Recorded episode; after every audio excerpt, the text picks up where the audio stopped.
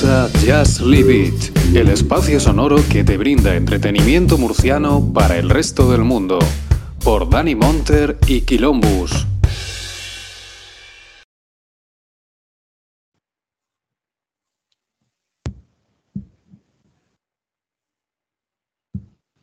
Muy buenas, muy buenas tardes, muy buenos días, muy buenas noches. Aquí una semanita más en Just Live It, vuestro programa de referencia.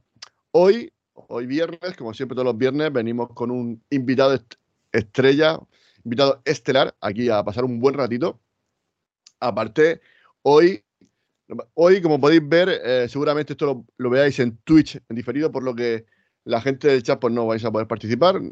Había un pequeño problema técnico Hoy no puede estar el experto en temas técnicos y estoy yo. Yo solo sé grabar Skype y poco más, pero bueno, espero que podáis que sepáis comprender la situación. Y, pero bueno, en la semana, la semana que viene prometemos estar un poquito mejor. Y bueno, pero pese a que está, hay un pequeño problema técnico, hoy va a ser un programazo segurísimo. Más que nada porque esta película la vi en su momento. Esta película de Adam Sandler, que la verdad que a mí me sorprendió porque no estoy acostumbrado. Primero que no veo mucho su cine, y creo que, bueno, pues le, le, di una oportunidad porque se empezó a hablar mucho de esta película, que estaba muy bien, y claro, al tener, al, tener a Netflix, que Netflix siempre pues, sorprende cuando de vez en cuando con alguna peliculita así que se sale un poco más de la norma, pues claro, al tenerlo en, casita, pues fue fácil, fue fácil, darle esta oportunidad. Y, y, la verdad que me quedé muy sorprendido. Pero bueno, ahora, ahora hablaremos de esta película, pero primero pasemos a presentar al señor, al caballero, a Juan Galindo de Puro Vicio. Muy buenas, ¿qué tal? ¿Cómo estamos? Hola Luis, pues encantado de, estar aquí contigo para charlar de, esta peli y, de, sobre todo conoceros un poquito, que ya tenía ganas también. Así que muy bien, con muchas ganas de, este programita. Pues sí, ¿no? La verdad que yo sé que estás por muchos grupos de Telegram. Eh, de hecho, hace poco, bueno, hoy, que no, hace poco no, hoy, hoy te he escuchado un poquito Ahí que habéis, hecho un especial con la camarilla, ¿no? Cuéntame un poquito eh, esos especiales, ¿no? Porque este es el segundo que hacéis en poquito tiempo. Sí, a ver, eh, realmente yo soy un poco el responsable de, puro vicio. Eh, hemos colaborado con muchísimos programas. esperamos tenerte también a ti en alguno de los futuros que, vayamos lanzando y alguien que te quiera estar de, de Just Live y bueno, también me podéis escuchar en Soy de Cine, que es eh, un podcast original de Evox, o sea que para escucharlo tendríais que ir eh, directamente a la plataforma, a, Evox, y allí lo podríais encontrar. Pues, em, como decías, eh, nos conocemos de, eso, de, haber coincidido en diferentes grupos, sobre todo han mencionado a los amigos de, la camarilla, a, Rita, que es un protagonista indiscutible de su programa y casi ha sido un poco a través de él, por lo que hemos coincidido, porque eh, él fue quien contó conmigo para, todas estas iniciativas que, habéis ido lanzando eh, con el paso del tiempo, como han sido eh, pues, la de Pixar, de Metacine, creo que también hubo una de Spielberg. Yo he participado, bueno, Puro Vicio ha sido la, primera participación que hemos tenido dentro de, de estas iniciativas eh, ha sido con la del Metacine, que hablamos de X, y con la camarilla tenemos también muy buena relación. Efectivamente, como comentabas, hemos hecho ya dos colaboraciones juntos, eh, hablamos de, de Babadook, eh, este último programa que dices que has estado escuchando, me imagino que te refieres al de Cruce de Caminos. Sí, correcto. es una, una, película también pequeñita, un poco del corte como la, de que, como la que vamos a hablar hoy, ¿no? Una película de no un gran presupuesto, aunque sí que también tiene caras conocidas y, bueno, em, a ver qué tal. Eh, encantado, ya te digo, de, que me, hayas invitado de, estar aquí contigo. Eh, bueno, eh, la verdad que lo de Sigue Cine, eso me, gusta, ¿no? Porque al final, ser originals, al final significa que tenéis un podcast que es bastante. que tiene mucha audiencia. Entiendo yo. Perdón. Eh, decir que al final, este, el de mm, Sigue Cine es un, podcast bastante potente, ¿no? Por, por, ser original, si, si Evox apuesta por vosotros, porque tenéis bastante audiencia. ¿Cómo funciona? Tampoco tengo mucha idea yo tampoco de cómo funciona el tema Evox. A ver, yo realmente eh, participo y colaboro con Soy de Cine desde hace ya, pues, eh, este es el segundo año. Yo realmente he empezado con, Puro Vicio y a partir de Puro Vicio, pues, conocí a Lío, que es el CEO, el responsable de, de Soy de Cine, y desde muy pronto, eh, vamos, el podcast empezó, o sea, ya desde el primer momento empezó siendo original de Evox, más que nada porque Soy de Cine al final es una plataforma que acapara varias, eh, mm, bueno, es un, nombre que, ocupa varias, eh, mm, varias plataformas, como puede ser, o sea, tenemos página web donde realizamos todas las críticas, vamos sacando todas las noticias, al final es un medio, más allá de un podcast, sobre todo Soy de Cine es un, un medio y tiene su canal de YouTube, tiene su cuenta de TikTok, el podcast al final es otro, otro método más de, llegar a un sector de la audiencia, al final que, bueno, pues eh, es un programa un poco diferente a Puro Vicio, no podría decir que es igual, aunque tenemos un,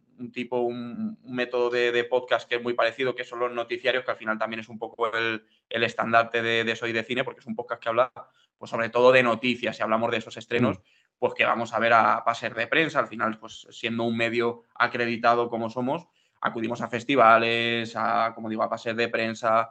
Entonces, sobre todo hablamos de esas películas eh, eh, antes que otros medios porque tenemos la posibilidad de, verlas antes también. Eso, eso no. hombre, ese, en, ese, aspecto sí que somos un poco parecidos. Nosotros también tenemos nuestra página web, estamos en Twitch, estamos en YouTube, Estamos en Facebook, estamos en Instagram, TikTok también, estamos en, bueno, estamos en, todas las plataformas. Al, no ser original, pues sí que estamos en Google Podcast, Podimo, Spotify. Y pasa que eso, claro, al final, pasa como esto solamente lo llamamos Dani y yo, pues al final siempre es complicado, porque al final es bastante curro. Parece que no, pero al final sí que. Y de hecho, pues bueno, pues fíjate, tanto curro que yo cuando me dejan a mí solamente con el apartado técnico, ya mm, me sobrepasa, ¿no? Sobre todo porque tampoco tengo ninguna, ningún superordenador y aquí estoy con el portátil y, y va a pedales. Pero bueno, siempre intento hacerlo como puedo, pero siempre no fallar un poquito la cita porque muchas veces pues surgen imprevistos. La semana pasada eh, no pudo, que era nuestra invitada, que íbamos a hacer la trilogía de Regreso Futuro 3, eh, que íbamos a hacer la tercera parte, que teníamos muchas ganas, pero no pudo ser. La verdad que desde aquí le mandamos un fuerte, un fuerte abrazo y, mucho cariño a Águeda. Esperemos que pronto pueda estar al 100% y que pase por aquí para cerrar este círculo y abriremos seguramente otros círculos, otras películas con ella porque es un encanto.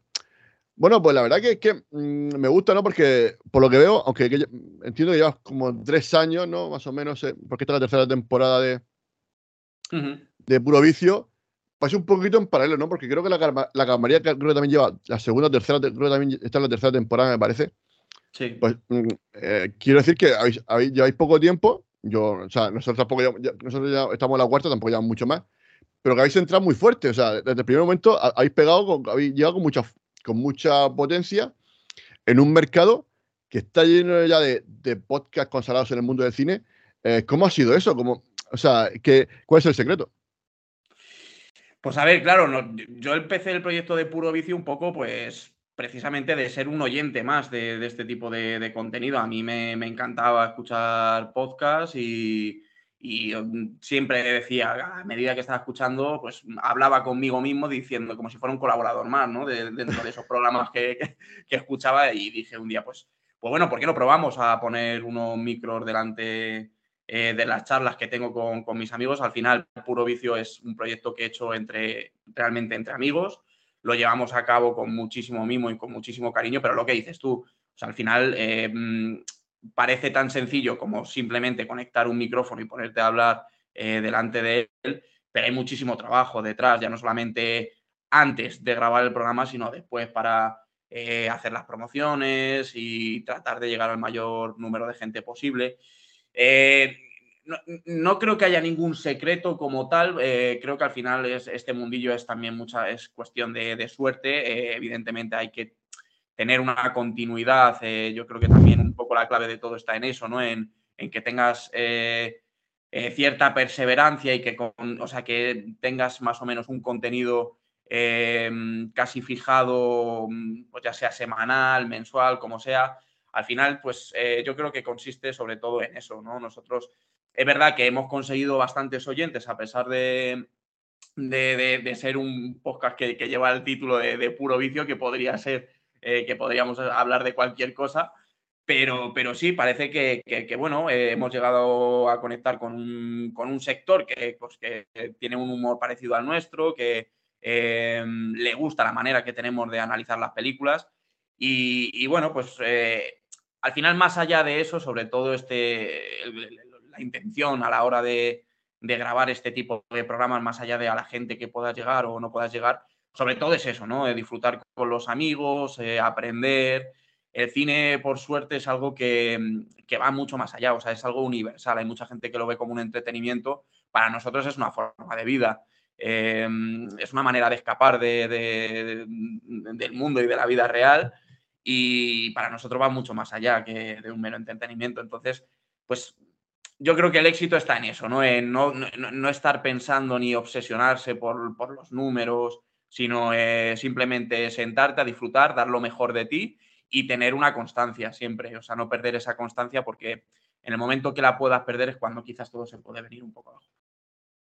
Ya, no, digamos que la gente pues se acostumbra a, tener su dosis de, puro vicio o del podcast en cuestión que, le gusta escuchar. Y claro, cuando esa semana, pues es el lunes, el martes, que cuando él tiene fijado escucharlo y no lo tiene, de pronto como que se rompe un poco su corazón y ya enseguida cuesta mucho recuperar ese, ese oyente. Pero bueno, hablabas tú de que, de, que antes que podcaster fuiste, fuiste, oyente, ¿no? Suele pasar, la, verdad que es raro que sea al revés, pero sobre, todo nosotros que somos ya poco tiempo en esto. ¿Y qué podcast escuchabas? Cuéntame un poquito cuál era ese bagaje que tú, que, tú, que tú tenías en tu cabeza, que fue con el que tú diste un poquito forma a lo que es puro vicio. Pues a ver, podcast que yo escuchaba antes de. y que sigo escuchando a día de hoy. Lo que pasa es que ya, claro. Muy bien, muy bien, así me gusta. Claro, pero llega un nivel que hay tantísimo contenido y que al final tienes tan poco tiempo libre. Al final los podcasts cuando los escucho sobre todo es cuando, cuando hago algún viaje eh, o sobre todo cuando estoy conduciendo, eh, como mucha gente hará. Mm. Eh, em, pero sobre todo, sobre todo, bueno, aparte de los amigos precisamente de la camarilla, a lo mejor que me gusta de vez en cuando también escuchar sus programas o los amigos de cine desencadenado que también llevan el mismo tiempo que nosotros. Antes de empezar a grabar, Escuchaba, por ejemplo, La órbita de Endor. Em, eh, también he escuchado otro tipo de programas que no tienen que ver con el, con el cine, ¿no? Como ha sido La vida moderna o muchos eh, live shows que, también siempre me han gustado mucho. Eh, cine actual, que además es un programa que, creo que lleva ya también como seis años o lleva bastante tiempo y que conseguimos colaborar con ellos también en, nuestra, en nuestro primer especial que lanzamos en la primera temporada que bueno, que nada tiene que ver con, el camino que, hemos cogido y que hemos tomado ahora y que, sea, eh, los programas de nuestra primera temporada, por ejemplo, quien, quien se atreva a escucharlos y los compare con los de ahora no tiene nada que ver, o sea, también se ve como que hay un crecimiento eh, dentro de, puro vicio y, pues bueno, eh, lo sacamos sobre todo de esos aprendizajes, a lo mejor de escuchar a otros, a otros podcasts y pues, pues oye, sobre todo diría esos dos, los que más escuchaba yo creo que en cuanto a cine la órbita de Endor y cine actual. Eh, sí, hombre, yo la verdad que, bueno, la, órbita de Endor es un referente, la verdad que es, en cuanto a profundidad de análisis, creo que están, están ahí, están, están, ahí arriba, junto quizás Luces en el Horizonte, que yo creo que también son, también son pocas muy, mm. muy extensos e intensos. De hecho, bueno, yo a, Luis Martínez Valle sí que también lo pude traer, al programa, la verdad que, que para mí fue un regalazo porque esta gente que tú escuchas siempre de pronto, que, coño, pues te encanta lo que hace y que pronto que venga a, este, a este programa que yo hago, que ya has visto que lo hacemos con, con los medios justitos, pues mm. para mí es un honor. Y la verdad que, sobre todo, pues, traer gente como, como, tú, ¿no? Que le encanta esto. Esto es el, el, mayor regalo que yo tengo con esto. Más que la audiencia, que no tengo prácticamente nada.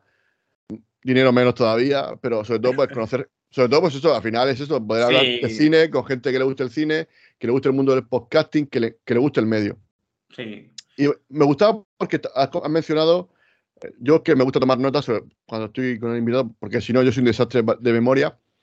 Y hablabas de cine desencadenado, que es un podcast que yo he descubierto, yo creo que ha sido a finales del año pasado, más o menos. Mm. Y la verdad que creo que, creo que lo hacen muy bien, ¿no? Nat, Toxic, eso, son, son tres, ¿no? Que están ahí siempre Aparte, creo que se nota que son amigos, lo hacen muy bien. Y no, me ha gustado esa casualidad, ¿no? Porque también ha mencionado que también llevan poco tiempo, ¿no? Los, de eh, Cine Desencadenado también llevan poquito tiempo, ¿no? Sí, sí, eh, Xavi también está ahí, que es un. Correcto, eso, gran- Xavi, perdón. que es un gran amigo nuestro. Llevan poquito tiempo también. eh, creo que esta es la segunda temporada de ellos. O sea, es verdad que en los últimos años, precisamente más o menos cuando surgió Puro Vicio, eh, hubo una ola de. O sea, quizás ahora es el, el momento en el que podcast, el podcast, el formato está teniendo eh, más, tirar, más, más tirón que nunca. Y viene más o menos de, esa época, del momento a lo mejor que, empezamos eh, todos estos podcasts, Cine Desencadenado, La Camarilla, eh, Leave It, eh, Puro Vicio. Parece como que se han juntado un poco los astros y que todos hemos empezado más o menos en el mismo abanico. No, no, es que es eso, ¿no? Lo que tú dices, ¿no? Al final, mm, yo creo que al final uno se plantea, pues dice, oye, pues si la gente lo hace, voy a probar yo a ver qué tal. Y me gusta, ¿no? Porque al final, eh, sobre todo me gusta porque al final hay, se, se crea como un ecosistema eh, a través de Telegram en el que conoces a unos y a otros. La gente siempre es muy participativa, la gente eh, le pides cualquier cosa, oye, ¿te, te importaría venirte? Y la gente siempre suele estar a favor. Yo por lo que me he encontrado, o sea, ante- hablo de la gran mayoría, yo diría que el 99% de las veces que yo he intentado hablar con alguien, o siempre, siempre, siempre ha sido una respuesta positiva. Y, y yo lo agradezco. De hecho, bueno, pues, ahora que tú lo mencionas, pues a la gente de cine desencadenado, pues también, también me gustaría traerlo aquí a, a Jazz porque bueno, me gusta cómo lo hacen y creo que pues, pues, pues es un programa bastante, bastante interesante. Y luego también los que, de, lo, de lo que tú comentabas, que bueno, evidentemente eh, la vida moderna tam- también los conozco, sí que, sí que no ha sido un, poca- un podcast, o, bueno, aunque también ellos lo hacían en YouTube y todo eso, tampoco lo, lo he escuchado demasiado. Yo a Broncano básicamente lo, lo veo y lo, y lo- Bueno, ahora ya menos, pero la resistencia. Ha sido cuando, cuanto más he, he- tirado de él. Pero hablar también de, cine actual, que también lo escucho también, pues creo que fue eh, eh, cine secanado y, y cine actual, más o menos ha sido por la misma época, que eh, me pasé de Evox a Spotify y ahí en ese cambio, porque digo, bueno, al final si estás pagando Spotify, pues al final Evox, eh, lo, lo malo que tiene es que si no pagas, pues te come la publicidad. Digo, bueno, pues si estoy pagando una plataforma, pues voy, a evitarme, puesto que mm, eh, estoy suscrito a tantos podcasts, porque soy el tonto de, de las suscripciones. Me pasa también, ¿eh? Entonces, claro, eh, yo, yo de hecho, pues siempre tengo mi sticker de suscritos, siempre a todo el mundo. Porque, no sé, como que valoro mucho el esfuerzo que pone la gente en, en- en intentar hacer, pues un poco su, su, pues su niño, ¿no? Al final, esto es como una, una creación, ¿no? Tu, tu niño que tú intentas que, que la gente. Entonces, claro, yo eso lo valoro mucho y me gusta, pues eso, eh, responder de alguna manera. Y oye, pues no cuesta nada de suscribirte y si, evidentemente, escucharlos todos es imposible. Mm. Yo lo que pasa es que muchas veces también, porque yo tengo, yo soy un poco, un poco más aleatorio que tú, y yo a lo mejor me pongo los podcasts para dormir. Entonces a lo mejor yo por- me despierto por la mañana y a lo mejor estoy escuchando un podcast que no tiene nada que ver y pronto, si me gusta, pues evidentemente lo sigo porque digo, bueno, oye, pues de pronto me, me gusta que de pronto el propio algoritmo de Spotify te, te recomiende cosas y, y de pronto estás escuchando cositas que a lo mejor tú ni conoces, pero te de pronto, oye, pues molan y, y- y yo que sé, que al final es, es lo que tú dices. Hay muchos podcasts, es que mm, no te lo acabas. Yo todos los días escucho algo nuevo y, y es eso. Mm. Y al final, pues, po- poder contar con, con gente como, como vosotros que, que tiene este interés, esta pasión, pues siempre viene bien. Y, y Sí, la que- además, perdona que te corte, Luis. eh, yo, yo, yo utilizo mucho los podcasts también para, mm, para ejerci- ejercitar a lo mejor o prepararme incluso contenido, ¿no? O sea, muchas veces a lo mejor Ah. cuando vamos a hablar de una película, acudo a YouTube, acudo también a, a Evox, a buscar programas, a ver qué es lo que opina otra gente acerca de la película o la serie a tratar, porque a mí me gusta muchísimo. O sea, lo que dices tú, un- una de las mejores partes es poder hablar con otras personas, eh, discutir y, charlar, ¿no? De, todas las sensaciones a lo mejor que nos puede crear una película o una serie en cuestión. Y eso es lo, más enriquecedor de, todo, yo diría también. Claro, es lo que tú dices, ¿no? Al final, eh, yo también lo hago. Pasa que, bueno, eh, va- vamos a, decirlo, la, verdad que lo tuyo fue un poco atraco, te, te lo dije hace un par de días, la verdad que pues tú me dijiste que sí. eh, estuve apurado porque no sabía, al final estuve preguntando a varias, varias, varias personas y siempre los viernes es un día complicado. Sí. Lo que pasa, claro, eh, yo al final lo hago por, por Dani, que bueno, Dani pues, es el que siempre. pues, Antes lo hacíamos los lunes, pero pasa que como él madruga mucho, pues al final lo pasamos los viernes. Pero sí que es verdad que a nivel de invitados, los viernes cuesta más que hacer un lunes. porque el lunes por la noche pues, la gente está en su casa y es más fácil pillarlo. Los viernes por la noche, pues la gente le gusta a cenar, irse al cine, etcétera. Pero bueno, eh, en, cuanto, en cuanto a la preparación que tú comentabas, que te gusta escuchar podcast, yo también, sobre todo, pues eso. Sobre todo estos que son más. Cuanto más largos sean, mejor, porque al final más, más datos puede. A lo mejor mi cerebro, pues, si sueltan 10 datos, pues por lo, por menos me queda con dos. Claro, si, si uno dice 100, pues me quedaré con 20. Y me gusta eso, pues. Ya te digo, el, Lode sí. Pues lo que pasa es que Lode ya mmm, lo escucho menos porque al, al estar en, en, Spotify y ellos son de Evox, sí que es verdad que ya lo escucho menos.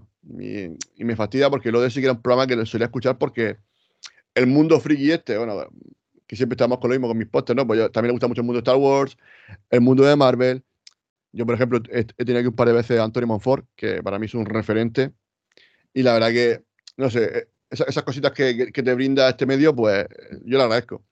Y sobre todo también luces en horizonte. Normalmente son esos dos podcasts son los que suelo mirar más por lo menos de primera. Luego ya, pues si no, pues si, ellos no han hecho la película, por lo que sea, porque o la película no les gusta o porque no, no tocaba, pues ya pues escucho lo que sea. Pues al final eh, te tienes que informar de, cualquier manera y hay muchos pocas que lo hacen muy bien.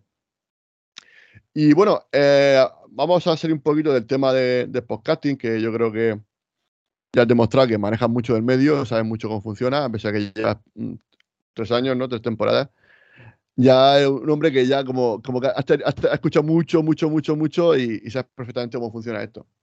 Pero bueno, eh, también para la gente que, conozca a Juan Galindo, de puro vicio, pues un poquito que nos cuentes un poquito tu pasión por el cine, de, de dónde viene, si desde la infancia o ha, ha sido un poco más tarde tu, tu, afición, esa afición que tienes por el cine, de, de, de dónde y por qué. Pues sí, viene de, desde muy pequeñito. Eh, yo al final soy de los 90. Eh, por suerte para mí, eh, toda mi familia siempre le ha encantado el cine y sobre todo mi afición viene gracias a mi tío, que él sí que era un apasionado. O sea, me acuerdo de ir a su casa y tener las estanterías plagadas y repletas de VHS y quedarme yo durante horas mirando los títulos y, y mmm, quedándome muchas veces con las ganas de ver algunas películas porque ya simplemente, pues eh, yo con, he, he, vivido esa época ¿no? del, del, videoclub también, de, de, claro. que, de, que, lo único que tenías para, para que, que, que, te llevara a ver la película era ver la portada de, de ese título en cuestión. Y, y, recuerdo mucho eso, que mi tío, por ejemplo, pues eh, nos regalaba muchísimo cine, eh, ya fuera cumpleaños, navidades, eh, y además en esa época, pues al final no tenías tantos medios para entretenerte como ahora. Ahora estás con el móvil y, pues bueno, con el móvil te puedes pasar las horas y las horas y no haber hecho nada realmente. Sin, el, sin embargo, pues en, en, esa época, en los 90, pues al final el método que tenías para entretenerte era jugar al fútbol con los amigos, eh, jugar a la Play 1 y verte unas pelis. Y, y, y, al final de ahí viene mi afición al cine, realmente. O sea, yo sí que es verdad que he sido muy cinéfilo desde muy chiquitito y ha sido algo que, que, que siempre lo he me lo he llevado algo como, como más allá ¿no? de, del entretenimiento, no ha sido simple, simplemente entretenimiento. O sea, yo el, el, cine siempre me ha fascinado porque ya desde pequeño pues los mayores miedos a lo mejor que podía tener venían de películas. Eh, eh, los, los, mayores amores platónicos también que podías tener cuando eras de, de, de, tu infancia era, eran películas también, o sea, era era Jamie Lee Curtis en Mentiras Arriesgadas. Eh, pues... Hombre, normal, normal, claro. ¿Y quién no? Claro, entonces eh, para mí es algo mucho. El cine iba mucho más allá. O sea, no es como ahora, ¿no? Que tienes tantísimo contenido eh, con el tema de las plataformas, que parece como que no es lo que era antes el cine, o a mí me da un poco esa sensación, ¿no? Que la gente, pues, sí, tiene Netflix para que cuando están en casa y tienen un rato libre, pues lo puedan poner mientras están con el móvil el cine, por desgracia, yo creo que se ha vuelto algo, se ha convertido en algo que, que, que, en esta época, sobre todo cuando, cuando a mí me empezó a gustar, no era. Pero bueno. Bueno, hablabas ¿no? de, de, de, tu infancia en los 90, que ha sido pues, jugar al balón y, y, y al videoclub. Eh, ¿Llegaste, te, te, pilló la época de, de recreativas? O sea, de, sí. de, ir a los recreativos y todo eso, o, o, o ya te pilló eh, ya la época del ciber? Sí, sí, no, yo la época de los recreativos la, la, he vivido también, de ir a jugar al Tekken y al Virtua Tennis y con, con tu monedita de, de 100 pelas y, pasarte la tarde jugando al Metal Slug, a, al qué, qué, bueno. Sí, sí, sí, la recuerdo mucho. Además, en mi barrio, pues mira, por suerte también siempre he tenido, o sea, cerca de donde yo vivo, yo vivo en Fuenlabrada, en, en, un, en un, pueblo de, de, Madrid. Y yo donde vivía, pues eh, por suerte tenía un centro comercial donde tenías una, una esta de recreativos inmensa, que era gigantesca y que terminó desapareciendo, aunque ahora parece como que han vuelto a surgir otra vez eh, estos locales repletos de recreativos. Y, también había un cine, un, multisalas, entonces yo ya con eso lo tenía todo hecho. El fin de semana era, llegaba el viernes y estaba a la sala de recreativos y, al cine a ver una peli. Claro, es que er, eran otros tiempos. Sí que es verdad que ahora pues, la gente pues, prácticamente pues, en su casa lo tiene todo. Ya tiene la Xbox o tiene la PlayStation 5 y el Netflix o HBO y ya en realidad la gente prácticamente pues, va menos al cine, a no ser que sea un Top Gun Maverick, que de pronto pues, la gente vaya en masa o un Avatar ahora, ¿no? Que creo que, bueno, ahora mismo va por la tercera película más, más taquillera de la historia. Pero si no, la gente no, no, sale de casa, es verdad, que lo que tú dices, ¿no? Que al final. O sale, la gente para tomar cerveza, o, o pegarse un pelotazo, o si no, la gente no, no. Su Netflix, tal, Agustico, tu mantita y poco más. Claro, es que es. Sí, sí, sí, sí. Pero bueno, eh, digamos que. cuéntame un poquito cuál sería esa primera película que, pues a ti de, niño, pues tú decías que gracias a tu tío veías mucho cine en VHS y también en videoclub. ¿Cuál fue esa, película que te impactó de, niño? Que dije, Dios, esto, mola mucho. O sea, está muy bien ver los, los lunes y tal, pero oye, esto, esto también mola mucho. ¿Y cuándo fue ese, ese punto de inflexión? ¿Con qué película? Pues mira, sobre todo película que me acuerdo muchísimo, que ahora se ha convertido en una de mis películas favoritas, eh, indiscutiblemente, eh, por todo lo que me sorprendió y por todas las sensaciones que me, provocaba ya cuando la vi por primera vez y que no llegaba a entender. Realmente es una película bastante complicada y que no es para nada para niños, aunque sea de animación. Eh, hablo de Akira, de Katsuhiro Tomo. Sí, em, pues a partir de la película, pues de esas películas que claro, que tenía mi tío dentro de la estantería en VHS, pues ves una película de animación y te da por ponértela. Me acuerdo verla siendo muy pequeñito, llegar al final, eh, no enterarte de nada durante toda la película y quedarte casi traumatizado por eh, todas esas secuencias que se ven al final de la película que son, eh, pues eso, bastante... Em, Mm, no sé cómo tildarlas, pero son bastante, o sea, no son para niños, o sea, como decías, a pesar de ser un anime, pues no tiene nada que ver, o sea, es una película totalmente para adultos por la trama, eh, por el contenido que hay, que hay escenas muy explícitas y bastante eh, durillas. Y quizás esa fue la película que mm, siempre he ido revisitando una y otra vez con el paso del tiempo y que siempre eh, como que mm, la tenías ahí en, la cabeza porque no, no, puedes borrar ciertas imágenes de, tu mente y a medida eh, que va avanzando el tiempo y que la vas revisitando te das cuenta, ¿no? De, lo grande que es el cine y de, todo lo que te pueden contar en una historia, o sea, cómo, cómo te cambia la percepción siendo un niño y cómo la puedes ver después siendo un adulto. Em, seguramente diría esa, pero vamos, que películas que marcaran mi infancia, recuerdo con muchísimo cariño La Máscara de Jim Carrey, que me encantaba ver las películas de, eh, de Jim Carrey. Eh, Tres Pequeños Ninjas una película que me ponía en bucle una y otra vez también, que me encantaba. No sé, pero si tuviera que decir una película que me marcó realmente la infancia, seguramente siempre diría eh, Akira. Hombre, yo es que eh, con esa película tengo una historia bastante ¿no? Porque yo, bueno, en, mi época adolescente, ¿no? Eh, yo tenía 15 años, sería el 96, 97 o 98, por ahí sería más o menos. Eh, pues bueno, eh, yo, yo, compraba muchos cómics, tenía mi tienda de cómics de confianza cerca de mi barrio. Y bueno, pues, pues de esto que ves, y de pronto pusieron un cartel, viaje para el Salón del Cómic de Barcelona. Y yo pues, pues cogí y me apunté, yo tenía 16, 17 años, era un crío, la verdad, que mucho más que ahora, porque claro, Ahora con 16 años los, chavales de ahora saben latín, pero yo en aquella época ya te digo que era el típico de rata de biblioteca de leer y leer cómics y a ¿no? Y claro, me acuerdo de montarnos en el autobús, salir de noche y por la noche ponernos, me pusieron una de Peter Jackson, no sé si los Pebblemans, una que está hecha con marionetas, que es muy bizarra. No sé si te suena. Una de... Brain, Dead o criatura No, no. No, una hecha con marionetas, que está hecha con marionetas. Ahora mismo no caigo. Bueno, pues una muy, muy, muy bizarra, muy bizarra, que es eh, tema de prostitutas, no sé qué, drogas, bueno. Una, una, aparte con marionetas muy feas, o sea, que eran como animales. Bueno, una cosa bastante bizarra. Y luego me pusieron a Gira. O sea, yo recuerdo esa, esa, doble, esa doble sesión en el, en el autobús. Digo, macho, digo, ya, ya, no pude pegar ojos. O sea, yo llegué ya a Barcelona, yo llegué ya, ya zombie. O sea, ya esa experiencia fue traumática total. Claro, pero bueno, y me ha gustado que, que me recordara ese momento, ¿no? De, de, cuando uno descubre que hay otro cine. No es típico que te ponen en Antena 3 o en Telecinco en, en aquella época y que haya más cositas por ver. Y luego, pues ya, pues gracias a esa, ese bagaje, ¿no? Pues por eso mi relación también mucho con el tema de, eh, cine superhéroes, ¿no? Y, y, pues hasta ahora, ¿no? Esta relación que, que, yo creo que por eso, ¿no? Mi, por mi amor por el cine y, mi amor por el cómic. Entonces, pues el cine superhéroes para mí está ahí arriba siempre. Siempre va a estar ahí.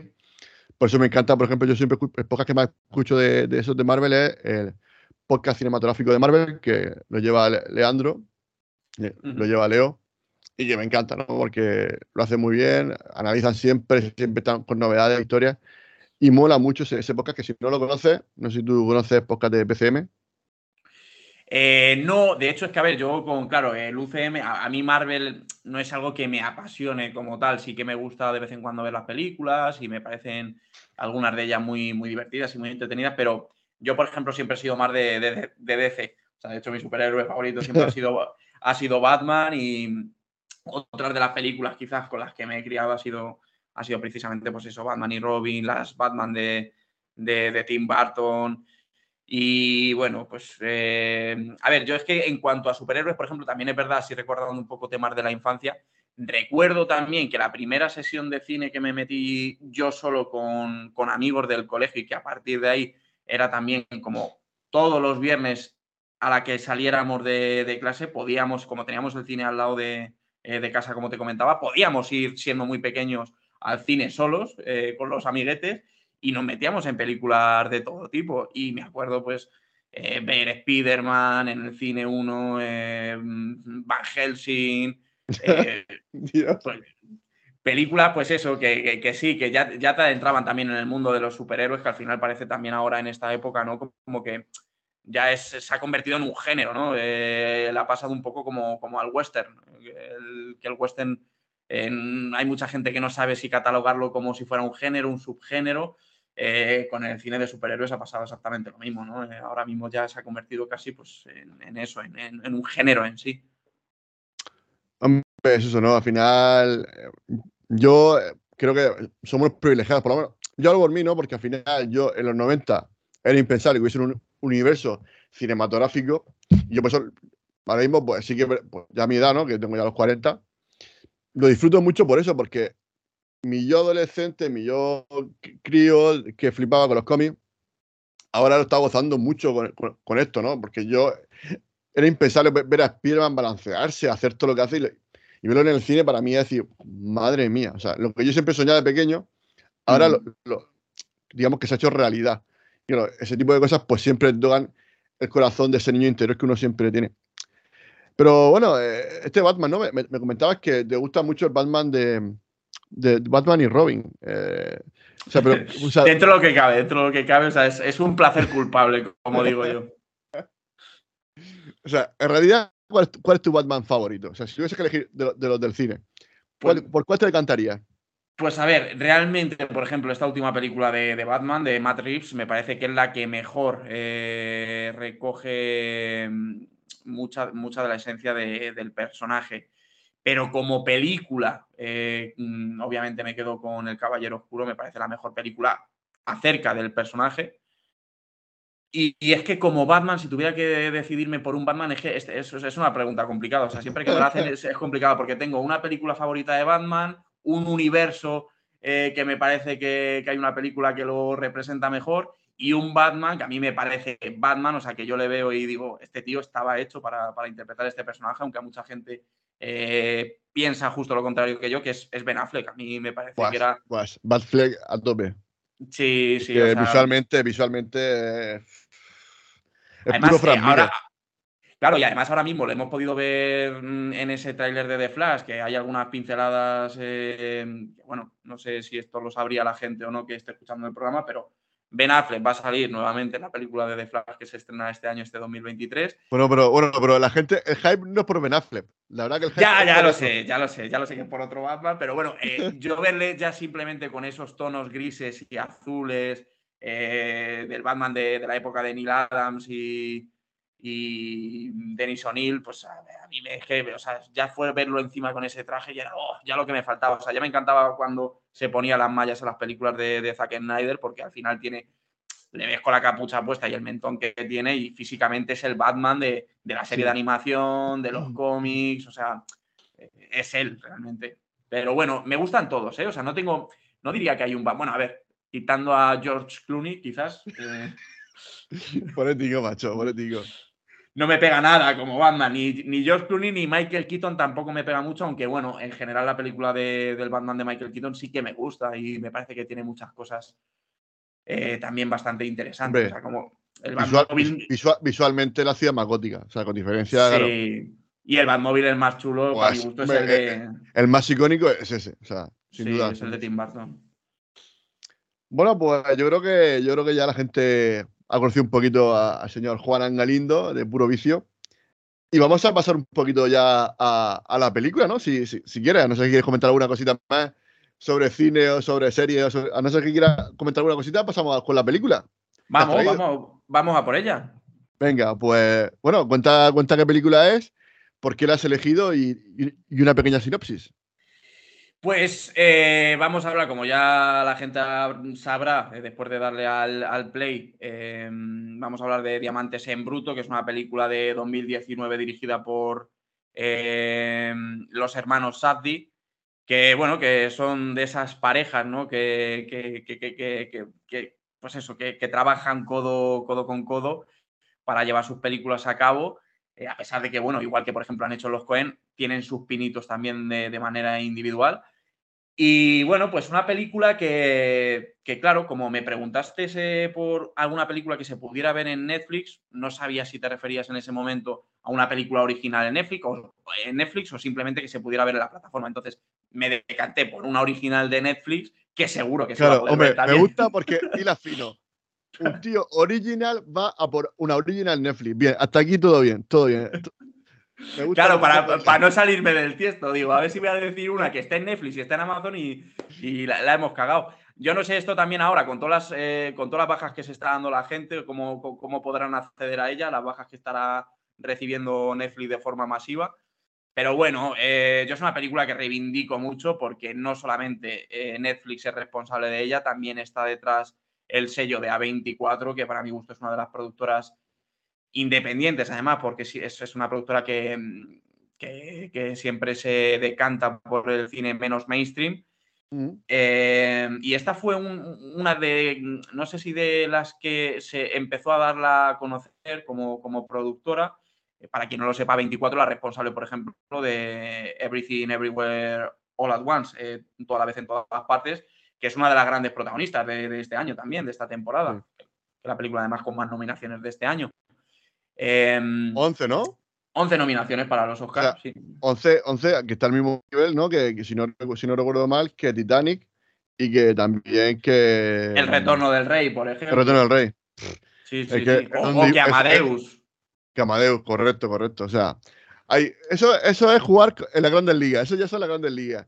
Sí, a ver, mira, yo tengo que decir que toda la vez en todas partes no es una película que a mí me encante. De hecho, a mí, a mí personalmente, a pesar de ser la más exitosa de, de esta productora de A24, eh, a mí es de las que menos eh, me ha gustado. Me parece una buena película y estoy muy contento, sinceramente, de que haya recibido tantas nominaciones, porque viene además de esta productora, que como te digo, se arriesga siempre con propuestas más pequeñitas.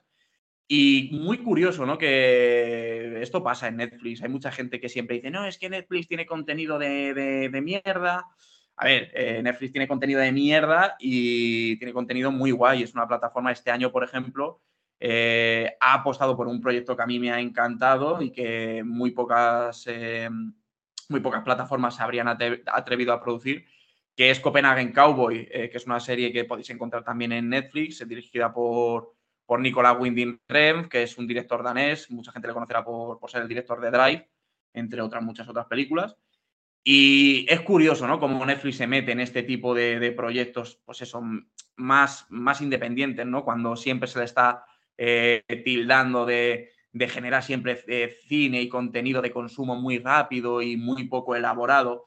Yo creo que lo que pasa con Netflix siempre es que genera tantísimo contenido. O sea, a día de hoy, si ha pasado todo este, todo este tema de la cancelación de, para compartir las cuentas, es, es porque la propia Netflix se ve por, se ve un, escalón por encima del resto de las plataformas y a nivel de cantidad de contenido es la que más contenido saca mensualmente. O sea, te pones a mirar los próximos estrenos de Netflix eh, en, el mes de marzo y, ves el de otras plataformas y te encuentras a lo mejor 100 producciones frente a, lo mejor 20 propuestas de Amazon o de HBO. ¿no? Entonces, claro, eh, se ve que juega una liga diferente y dentro de, todas, de todo este contenido, pues evidentemente tendrás películas que conectarán más eh, y que te gustarán más que otras y otras que pensarás que son una basura y que no te gustarán. Pero Netflix, para mi gusto, se ha convertido un poco en la televisión ¿no? de las plataformas. Cuando eh, no sabes qué ver y quieres hacer un poco de zapping, acudes a Netflix. O al menos en lo que yo hacía hasta ahora, que me he dado de baja, claro. Y bueno, pues. me gusta que la has defendido a muerte, pero luego el remate, bueno, pero yo me he dado de baja. Sí, sí, sí. puede, ser, puede ser un poquito mm, que haya, que es, quizás esto sea la crónica de una muerte anunciada, muerte, muerte de éxito, es decir, al final, tanto éxito genera que al final eso hace que, que no pueda llevar ese ritmo, porque al final tanta producción, hasta qué punto eso... Porque al final, si otra, como tú dices, otras plataformas producen menos, ¿vale? Tú dices de 20 producciones al mes, ¿vale? Pero a lo mejor HBO tiene pues, Warner detrás, Disney Plus, o sea, tiene Disney detrás, pero eh, Amazon, tiene Amazon, que Amazon es un gigante que el tema de Amazon Prime, pues bueno, pues tengo aquí esto, pero yo en realidad me dedico a, enviar paquetes.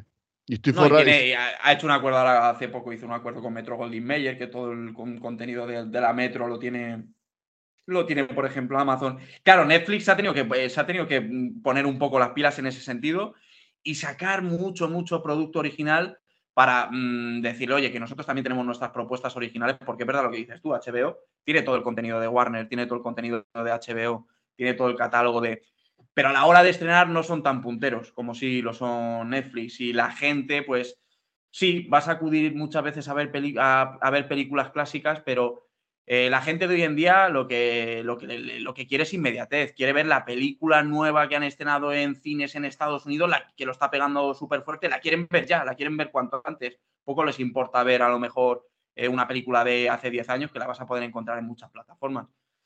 Pues a ver, el, problema que ha habido con Netflix, eh, no sé yo cómo le sentará, porque ten en cuenta que, claro, antes mientras se, se compartían las cuentas, pues yo en mi caso tenía el plan más grande que pagaba creo que eran cerca de 20 euros al mes, pero lo estaba compartiendo con cinco hogares. O sea, éramos cinco hogares los que estábamos, los, que, estábamos pagando la cuenta y claro, dentro de cada hogar había a lo mejor cuatro personas eh, que estaban viendo eh, contenido desde la misma cuenta. O sea que si haces cuenta son 20 personas, más o menos una media de 20 personas utilizando la misma cuenta. Yo me he dado de baja, pero igual que yo me he dado de baja, eh, mi abuela, por ejemplo, se ha puesto, se ha, quedado la cuenta de 5 euros porque le gusta mucho la plataforma de Netflix. Pero la, 5 euros es la que lleva publicidad, ¿no? Sí, es la que lleva publicidad. Se ha cogido la más barata al final. Ya lo que le interesa Pero ella piensa que va a llevar bien ese cambio de pronto ahora pagar para ver publicidad. ¿Eso piensas que lo, A ver, ya, ya, le resulta un poco invasivo, pero claro, la, publicidad que hay en Netflix no es como la que hay en, en la televisión. No te meten siete minutacos de, eh, de publicidad. Te meten un par de anuncios a mitad de la película, al principio y al final, y ya está. Sobre todo a mí lo que más me da un poco rabia es la calidad eh, del contenido, que creo que no sube de los 720p, que en 2023 es como, bueno, eh, en fin. Pero, pero lo que decía sobre todo es que es eso, que al final yo no sé si le funcionará o no le funcionará porque España es uno de los conejillos de India de, toda esta propuesta que, que, ha lanzado Netflix. No lo ha lanzado en todo el mundo. España, Portugal y otros pocos países son los que eh, han decidido, son con los que han decidido probar esto. Y, es eso, ¿no? O sea, si tenemos en cuenta que en una misma cuenta, a lo mejor antes la disfrutaban de, todo el contenido de Netflix 20 personas, con que haya tres o cuatro que se queden con la suscripción de los 5 euros, ya están incluso ganando dinero. Antes estaban recibiendo 20 eh, euros por 20 personas y ahora a lo mejor están recibiendo 20 euros por 4, ¿sabes? Que al final no sé exactamente, o sea, yo creo que esto lo tiene muy bien medido Netflix, si no lo tuviera bien pensado, Mm, yo, yo no estoy tan de acuerdo, porque al final, si lo, tienen muy, si, lo, tienen muy claro, lo implanta en todos los países. Porque, o sea, yo lo que sé es que lo han hecho en España y Portugal, Canadá y Nueva Zelanda, que son, España y Portugal son donde más piratería, piratería hay del planeta, y Canadá y Nueva Zelanda donde menos. Entonces están haciendo un experimento. A ver qué pasa en los dos países con más piratería y los dos que tienen menos piratería. A ver cómo funciona. Esto es la ruleta rusa, directamente. Vamos, yo sí lo veo que le sale bien, hombre, si le sale bien, vamos a, vamos a salir jodidos, porque el resto de plataformas van a tomar nota porque la gente no es tonta y va a decir, ah, bueno, que si Netflix gana 50 eh, euros por tener a 5 personas, nosotros no vamos a ser gilipollas y vamos a cobrarle 5. O sea, que sepa que Disney Blue va a subir los precios, HBO va a subir los precios, Amazon Prime va a subir los precios, porque si va a decir, oye, nosotros, ¿qué pasa? Somos los tontos de la clase. Y aquí al final, pues va a tener o bien que pagar, gastarte 50 euros al mes en plataformas y, veremos a ver qué calidad. A lo mejor para verlo en 720 o es quitarte la plataforma y decir, bueno, pues me quedo con Disney o me quedo con HBO o me quedo con una solamente. Y ya rezar. Bueno, o también otro sistema sería a lo mejor cada mes ir de una a otra. Venga, este mes HBO. El siguiente, no sé qué. Y ese mes, pues, ver todo el catálogo que pueda de cada plataforma. Pero yo creo que vamos a ir perjudicados. A, a, mí me da un poco de rabia por eso, porque al final, macho, eh, sube un poco más la tarifa, pero a ver, yo qué sé, yo qué sé. Sube, si te cuesta 20, sube a 25, sube a 30, que yo creo que la gente eso lo hubiese entendido. Yo, esa política de subir el precio, pero lo que han hecho creo que no tiene mucho sentido. Ojalá. Sí, no, yo, ya te digo que yo tampoco es que lo comparta. Si yo lo primero que he hecho ha sido darme de baja porque me parece una, me, parece una barbaridad. Y lo que dices tú, esto va a servir como, como experimento. O sea, no hay nada claro. O sea, yo lo que digo sobre todo es que todo el mundo está diciendo, no, Netflix se va a meter la hostia.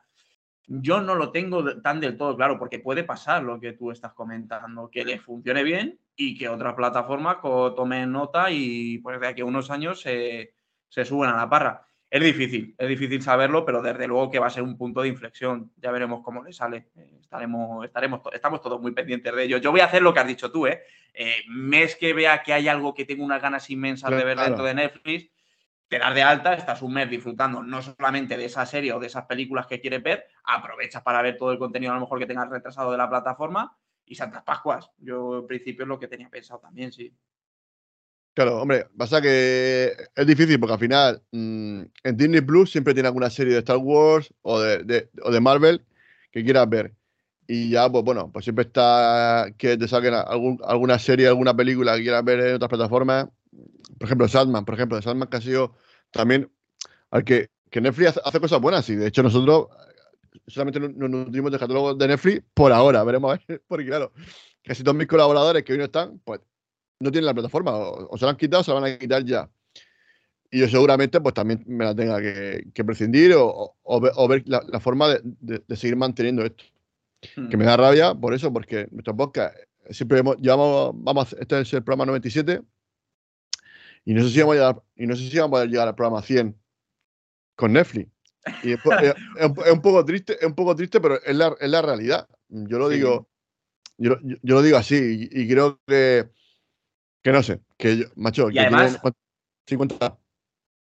No, y, además que Netflix es de esas eh, productoras eh, que no sacan sus películas en, formato físico, al menos aquí en España. En otros lados del globo sí que lo, sí que sacan, te sacan los DVDs o los Blu-rays de, del irlandés o de películas que produce eh, la propia Netflix, pero aquí en España no. O sea que además es que la única opción que tienes para ver su contenido es a través de la plataforma o, como dice mucha gente, de, la casa del vecino, yendo a, a, la Deep Web a, piratear, que yo es algo que, a mí no me gusta hacer, claro. Entonces, pues nos quedará, nos quedará esto. Claro, es que al final España, que era un país, eh, bueno, donde, donde, más piratas que los propios piratas, yo creo que el pirateo se había reducido bastante. Yo no, no sabría estimar cifras, pero yo creo, mi sensación es que se había reducido bastante el pirateo aquí en España. Que era, una cosa impensable, ¿no? Porque todo el mundo decía, ¿por qué voy a pagar? Y las plataformas consiguieron que la gente pagase por ver cine y por ver series y por ver documentales. Mm, claro, eh, ¿hasta qué punto puedes tú tensar la cuerda para que de pronto la gente se te vaya y de pronto día vuelva, vuelva otra vez a delinquir? Eso suena un poco, bueno, entre comillas, ¿no? Y otra vez a bajarte películas por ahí, del emule, de donde sea. Mm. No sé, yo creo que, no sé, a mí, a mí, a mí la, lo, mucha, hecho... Sí. Mucha gente va a tener que acudir a ver diamantes en, bruto, al emule a lo mejor. ya, pero es, una pena, tío, es una pena. el, el, otro día, no sé con quién le hablaba, que comentó que, bueno, que se había bajado a Asbestas. Y claro, Asbestas es una película que está rodada en Galicia, en una aldea, ¿no? Y eso está en galego. Yo no la he visto, pero bueno, yo sé que está, pero, sé que, ¿no? que está rodada en Galicia, galego cerrado, un gallego muy cerrado, y aparte una pareja de belgas que hablan en francés. Claro, trabaja y, y, y sin subtítulos. O sea, si te enteras de algo, es de milagro. Claro, una plataforma ya, eh, lo normal es que ya venga, pues todo bien, pues eso, unos buenos subtítulos.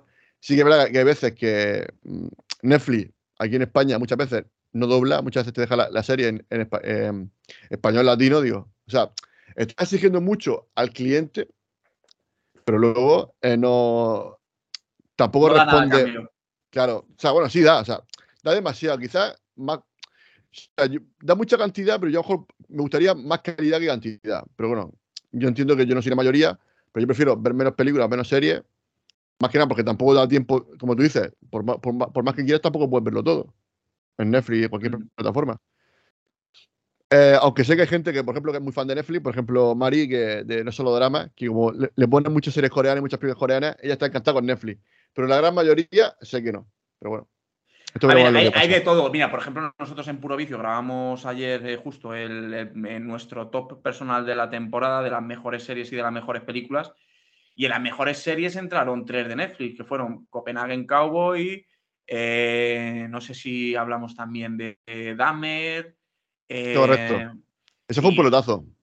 Y luego, y luego entre, entre las mejores películas, pues igual, eh, nosotros este año no, hemos metido ninguna, pero en, los Oscars también tienes Sin Novedad en el Frente, que es un producto de Netflix.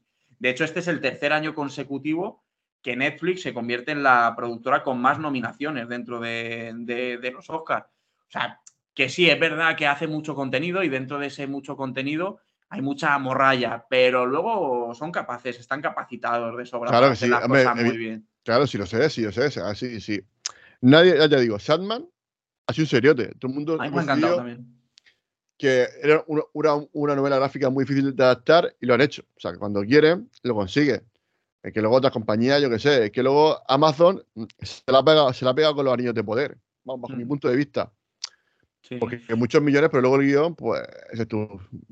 Me lo he pasado, me lo he disfrutado más con La Casa del Dragón. Que a lo mejor no tiene mm. tantos medios, ni, ni le han dado tanto bombo, ni tiene eh, la franquicia de Señor de los Anillos detrás.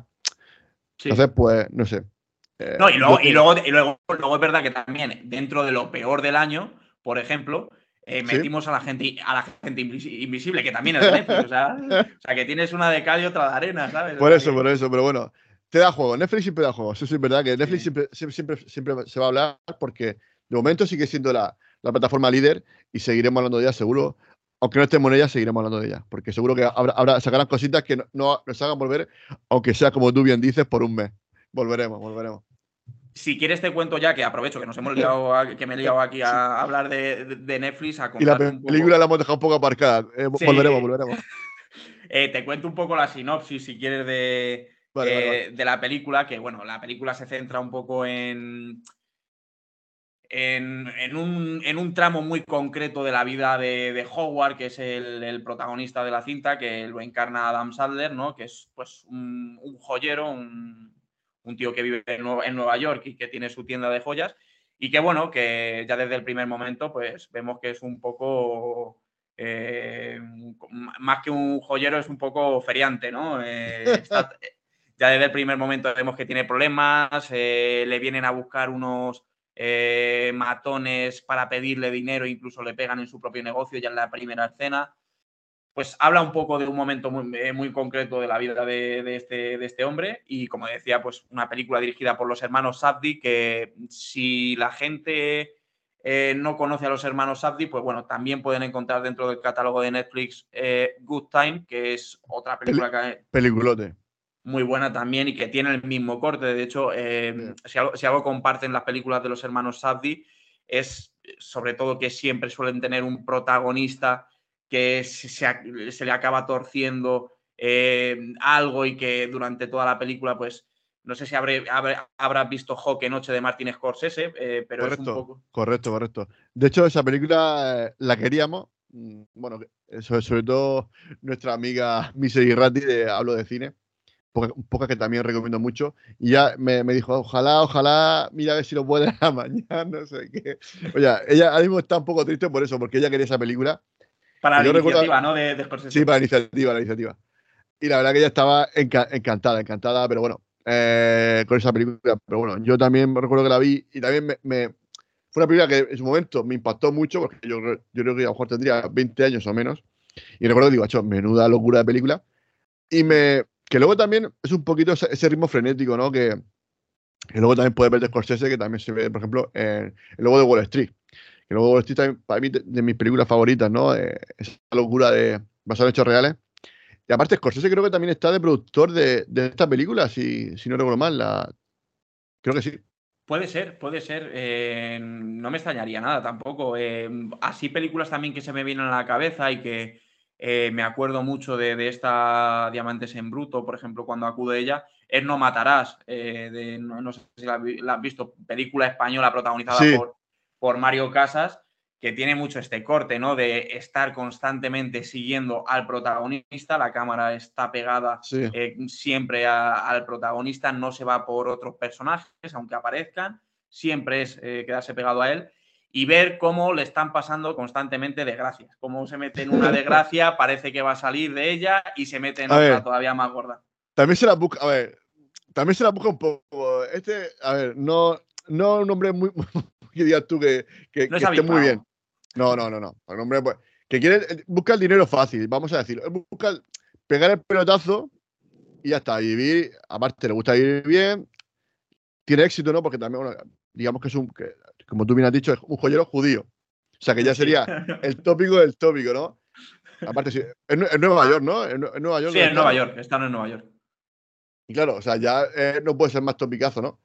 Y claro, este, este, personaje, pues claro, él quiere, está obsesionado con su ópalo, esta piedra que no sé qué, porque ha visto un documental, la, la consigue, aparte, ¿cómo la consigue? A través de una caja de, de, peces, de, de peces de estos grandes, va dentro de, uno de los peces para pasar la aduana. O sea, me parece ya como todo, es turbio. O sea, en esta película todo es turbio. Es que es, fascinante. Sí, además, ya simplemente como abre, ¿no? La película abre, eh, te lleva a no sé dónde es. Eh, Etiopía, eh, era, Etiopía.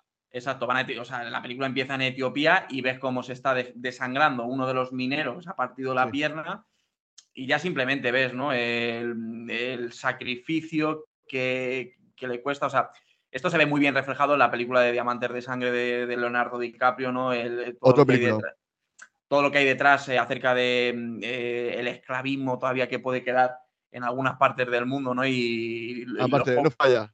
Si el título lleva, si la película lleva diamante o diamantes en el título, peliculón. Eso ya es una máxima. Eh, consejito del día.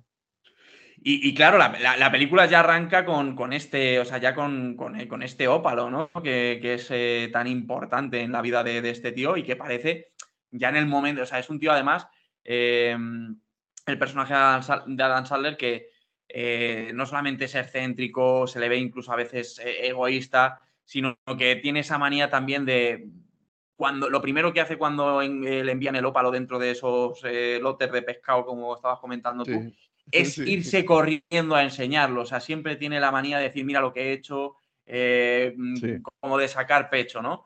Y sí, correcto, correcto, correcto. Claro, yo creo que eso es sobre todo lo que le lleva a la mayor parte de todos los problemas que se van generando durante la película. Claro, porque al final, digamos que busca un poquito el afecto, ¿no? Sentirse querido un poquito a través de lo que tiene. O sea, más que a través de lo que es, porque al final es un personaje odioso que siempre está, habla fatal a todo el mundo, le habla fatal, este, al que se le trae al, Kevin Garrett este, a ese, que, que, es su contacto, lo trata fatal, no sé qué, no sé cuánto, se, pelea con uno, con el cantante, no sé qué. Macho, en vez de ser una persona que digas tú, bueno, eh, eres un padre con tres hijos, aparte ya, ya tres hijos ya criados, Macho, es que el tío no, es que, es que no da una, no, no da una, siempre la lía, siempre la lía. Tardas, en darte cuenta, de hecho, que tiene una familia. O sea, hasta la mitad de la película dices, hostia, que este tío realmente, o sea, es, un, es parece un, detrás de todo esto que estamos viendo, parece que tiene una vida honrada y que es un hombre eh, serio y hecho y derecho y para nada. Pero vamos, está claro que, a ver, en esa, eh, yo creo, yo la impresión que tengo es que es una familia de, mafiosos, porque también, no, no, sé si es su cuñado, el Arno ese, o sea, su propia mm. familia es la que le quiere extorsionar y, coño, lo desnuda, lo mete en el maletero, que es su propio, será su cuñado, no sé, o no sé, su primo, yo no sé quién es. Sí, es su cuñado, creo que lo dice, y que lo está hablando con el abuelo y dice, no sé cómo se casó mi hija con este gilipollas, o no sé qué. Claro, dices tú, pero macho, o sea, ¿cómo es posible que tu propia familia la trate así? Macho, pues yo qué sé, no sé, es que eh, es una locura de película. Yo, es que me, fascina este tipo de personajes, ¿no? En el que lo importante es el dinero, bueno, el dinero, el poder, ¿no? Los diamantes, el conseguirlo, da igual, ¿no? Y ese mundo de, empeño que está muy reflejado aquí en esta película. Mm. Sí, pues además se mete constantemente todo el rato. Eh, le debo dinero a uno, vale, salto la deuda con ese uno, pero me meto en una deuda más grande y te das cuenta de a, todo el mundo le debe dinero, o sea, lo que estás diciendo tú, incluso a su propia familia, que son los que terminan al final, pues, eh, acabando con su vida, o sea, que yo creo que podemos hablar con spoilers, ¿no? Eh, sí, sí, sí, sí, sí, aquí, aquí full spoiler. Vale, pues lo que dices tú, o sea, es un tío que debe dinero a todo el mundo, o sea, no deja de deberle dinero a nadie, o sea, y en cuanto parece, pues eso, eh, que ha saldado su deuda, se mete en otra mucho más grande. Es como un círculo vicioso, el tío está metido en todas las parafernalias, en, cosas de contrabando, lo vemos que, que, coge, coge, relojes eh, falsos o robados y los intenta encasquetar por ahí. Eh, está todo el día apostando también, o sea, le, encantan las apuestas al baloncesto pues es un, es un tío bastante, pues eso, que se toma la vida como, como, pues, como no hay que tomársela.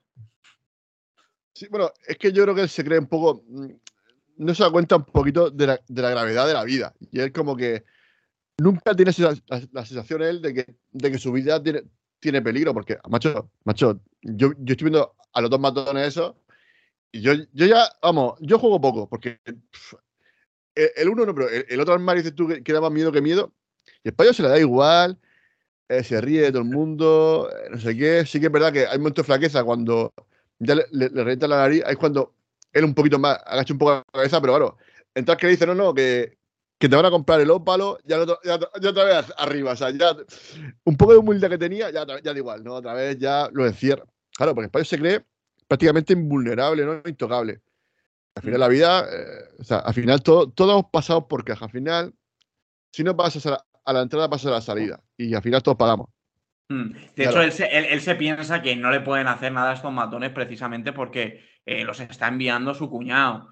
Sea, él eh, con todo el mundo intenta ganar tiempo eh, y siempre intenta salir beneficiado de la situación y al final acaba perjudicado. Porque en el momento que le deja, le termina dejando el ópalo a, a, Garnett, este le da el, el, anillo de los Celtics un poco como fianza y lo primero que hace es empeñarlo para no quedarse sin dinero. Claro le empeña ahí a eso que, se ve que son un poco más serios. Y lo otro, bueno, pero dice, no, pero que lo empeña para un día. Dice, bueno, dice, te lo empeño y mañana lo recupero con un 6%, no sé. yo, o sea, todo es por apostar y luego, claro, él apuesta, apuesta de puta madre porque el español se, ve que entiende de, eso porque sabe, si no, no sé y lo clava. Y resulta que los otros habían ido detrás de él, de, creo que se llama Gary, ¿no? El, o Gary, el que, el que hace la apuesta y cogen y le, reclaman su dinero para que no pueda apostar. O sea, es la apuesta que se había hecho ilusión del mundo, esa, primera apuesta, de pronto se fuma todo porque, claro, como tiene tantas deudas, no han permitido que juegue ese dinero. O sea, mm. ahí, es un palo gordo. Ese momento es duro, ¿eh? Sí, porque además es que es eso, o sea, siempre parece como que por fin dice, vale, venga, ya parece que le va a salir la, eh, jugada bien. Eh, cuando recibe el OPA lo dice, bueno, pues ya está, ¿no? Ya se les han acabado todos los problemas, pues está diciendo que, que vale un millón de dólares, con esto ya tiene todas las deudas saldadas. Pero ya, ya le quitan el ópalo. O sea, ya lo primero es que le quitan el ópalo y no sabes si se lo van a devolver, porque es que te llegas a plantear si el que Vicatet se lo va a devolver. Que me parece, que me parece un personaje que está, muy, que está muy bien. Aunque, por ejemplo, a mí sí que me parece forzado un poco la situación esa de, no, déjamelo porque yo con esto me voy a concentrar, me voy a poner focus eh, a tope en el partido y me va a dar, eh, me va a dar la magia de, para, para, para encestar eso me parece que está un poco ahí metido con pinzas, pero bueno, y algunas cosillas más, algunas situaciones más de bueno, No sé, yo creo que también los jugadores también son muy supersticiosos. Yo creo que también los jugadores de, fútbol, bueno, vamos a hablar aquí, en España, ¿no? Yo suelen ser, bastante supersticiosos. Yo entiendo que sí, luego muchos antes no pueden pisar por el escudo, no pueden pisar, entrar al mm. campo sin, sin tocar la hierba, pero sin no sé, que tiene una serie de rituales que yo entiendo que, y, sobre todo en Estados Unidos, la NBA, que, son todos elementos, yo que sé, un, un, Kobe Bryant, toda esta gente seguro que, un Michael, Jordan, esta gente seguro que tenía sus manías y su historia y no salían al campo sin hacer no sé qué. Y de pronto, pues de pronto el tío siente, ve ahí eh, los colorines esos y, le chifla. Para, mí sí, para, mí sí tiene, para mí sí mm, me lo creo, o sea, yo esa parte sí que me la creo sí, o sea, te, lo compro. La verdad que con lo que estás diciendo te lo compro. Y realmente, o sea, quiero decir, aunque no te comprara esto que estás comentando, al final es una película, quiero decir. Claro. Las películas están para contarte cosas extraordinarias, eh, historias, historias que se salen fuera de lo común.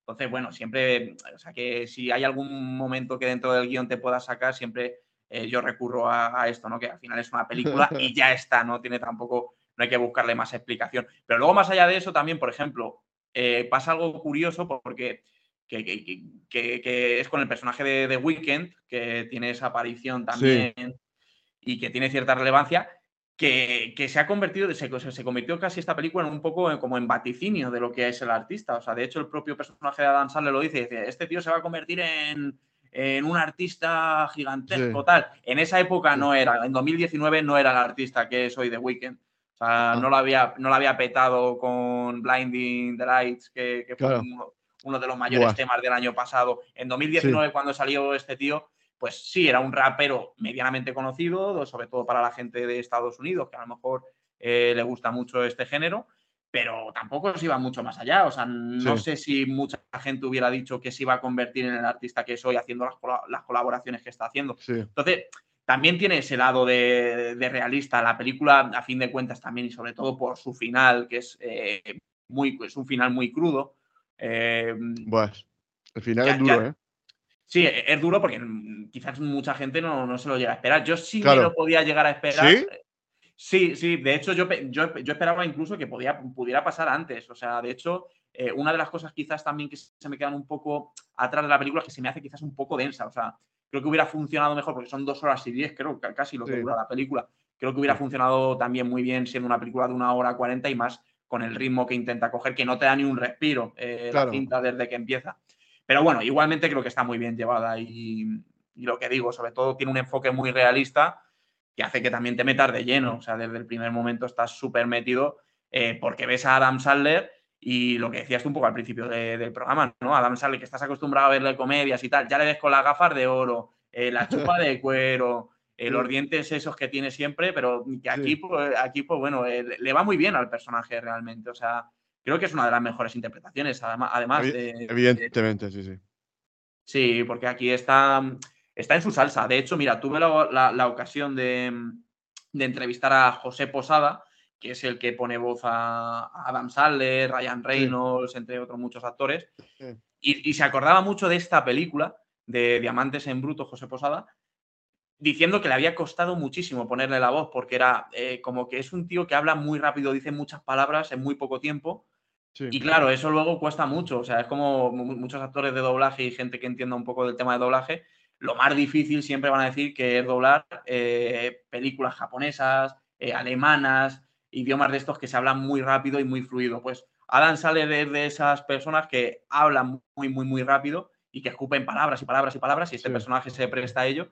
Y decía pues eso, que le había costado mucho ponerle, ponerle voz en esta película. Está muy bien eh, Adam Sandler aquí. Eh, una película que yo creo que no se le reconoció lo suficiente ni al propio actor ni la película en general. O sea, es una película que pasó muy desapercibida en su momento, a pesar de que sí que se puede considerar un poco de culto, porque ya digo que los hermanos Sabdi se han, ganado un, poco el hueco de muchos eh, con las películas que, que han hecho pero sigue siendo un cine que muy desconocido. O sea, dentro del catálogo de Adam Sandler era de las películas que menos haya visto la gente. Claro, porque se sale un poco de, su círculo de comedia tontorrona, tontorrona, que, claro, eso, al final es complicado. Pero bueno, eh, me gusta a mí mm, lo que tú comentabas, ¿no? De, este tipo de, diálogos que son frenéticos. Pero es que luego también eh, tiene, aparte, aparte de que eh, él habla muy rápido, Luego también se, solapan las propias conversaciones. De pronto, mientras que él habla, habla la gente detrás. Y eso hace que se tense mucho la, la película. E, eso, te genera una tensión mientras que tú estás viendo la película. No, no estás descansando. Me dicen, por favor, que esto termine, ya porque, es que este, no, no hay descanso en, toda la película. No, hay momento de relax. Sí, porque además eh, em, termina un problema con uno, parece que ya, y, tiene problemas además con, su, con la amante, tiene problemas con su familia también, que vemos que luego además al final de la película eh, la mujer se quiere separar de él. Eh, tiene problemas con todo el mundo, o sea, con todas las personas que tiene, que tiene cualquier tipo de relación o que media una palabra, acaba teniendo problemas con los amigos, como es el chico este de Manny que, que le miente incluso, o sea, tiene, tiene relaciones tóxicas con todos. Sí, sí, correcto, correcto. Pero si es que hasta con su propio. Juega con su propio hijo. O sea, su hijo quiere, quiere ir a mear y no le deja ni mear en su, en su casa, tío. Lo, dice, no, dice, te lleva aquí a, la casa de mi vecino que salía en esta película, no sé qué. Digo, madre mía, pero. Y el, y el, y el país dice, socio, pero ¿qué estás contando? Si tú la antes vienes aquí a liarte con la paya esta, ya está. Y lo, y, lo manda a tomar viento. Y el otro, que se ve que pasa la típica familia, eh, yo creo que son italoamericanos, pero al final, ¿pero qué quiere? ¿Aguas mayores o aguas menores? Dice, oh, no, aguas menores, aguas menores. Y venía diciendo que se estaba cagando. Sí, sí, sí, sí, claro, pero claro, el payo quería, quería cagar, le, daba igual. Total, que el payo se mete. no, eh, el tío no, siempre está engañando, nunca va de cara, es que él nunca va de cara. Él a todo el mundo le promete, le gusta prometer, no sé qué, tranquilo, sí, sí, sí. Pero bueno, es como esos dos que hay, hay, hay dos bajitos que le den basta Uy, qué buenos son esos. Cacho, son buenísimos. Dice, dice, dice, ya has venido con el matón y el matón. Es igual, es exactamente igual que el otro. Qué buenísimo. Aparte, los dos canosos, ya mayores, con el pelo blanco, así, pelo largo. Eso es, alucinante, ¿no? Aparte, se ríe de ellos. Toma, da un reloj. Y un reloj falso, ¿no? Hmm. No sé, como que el tío está en un mundo, ¿no? Creo que refleja muy bien, yo creo que ese mundo, ¿no? De, pues de, de, de negocios turbios, porque al final las tiendas de empeño de oro yo creo que se mueve mucho, mucho, mucho, mucho personaje de, distintos pelajes. Y eso hace que esta película pues lo refleja muy bien. Yo me imagino así, yo me lo imagino así en Nueva York, esa calle me lo imagino así. Aparte los conozco a todos, ¿eh? Cuando vas por la calle, hola, no sé qué, hola, hola, hola. es flipante. Cuando por la calle.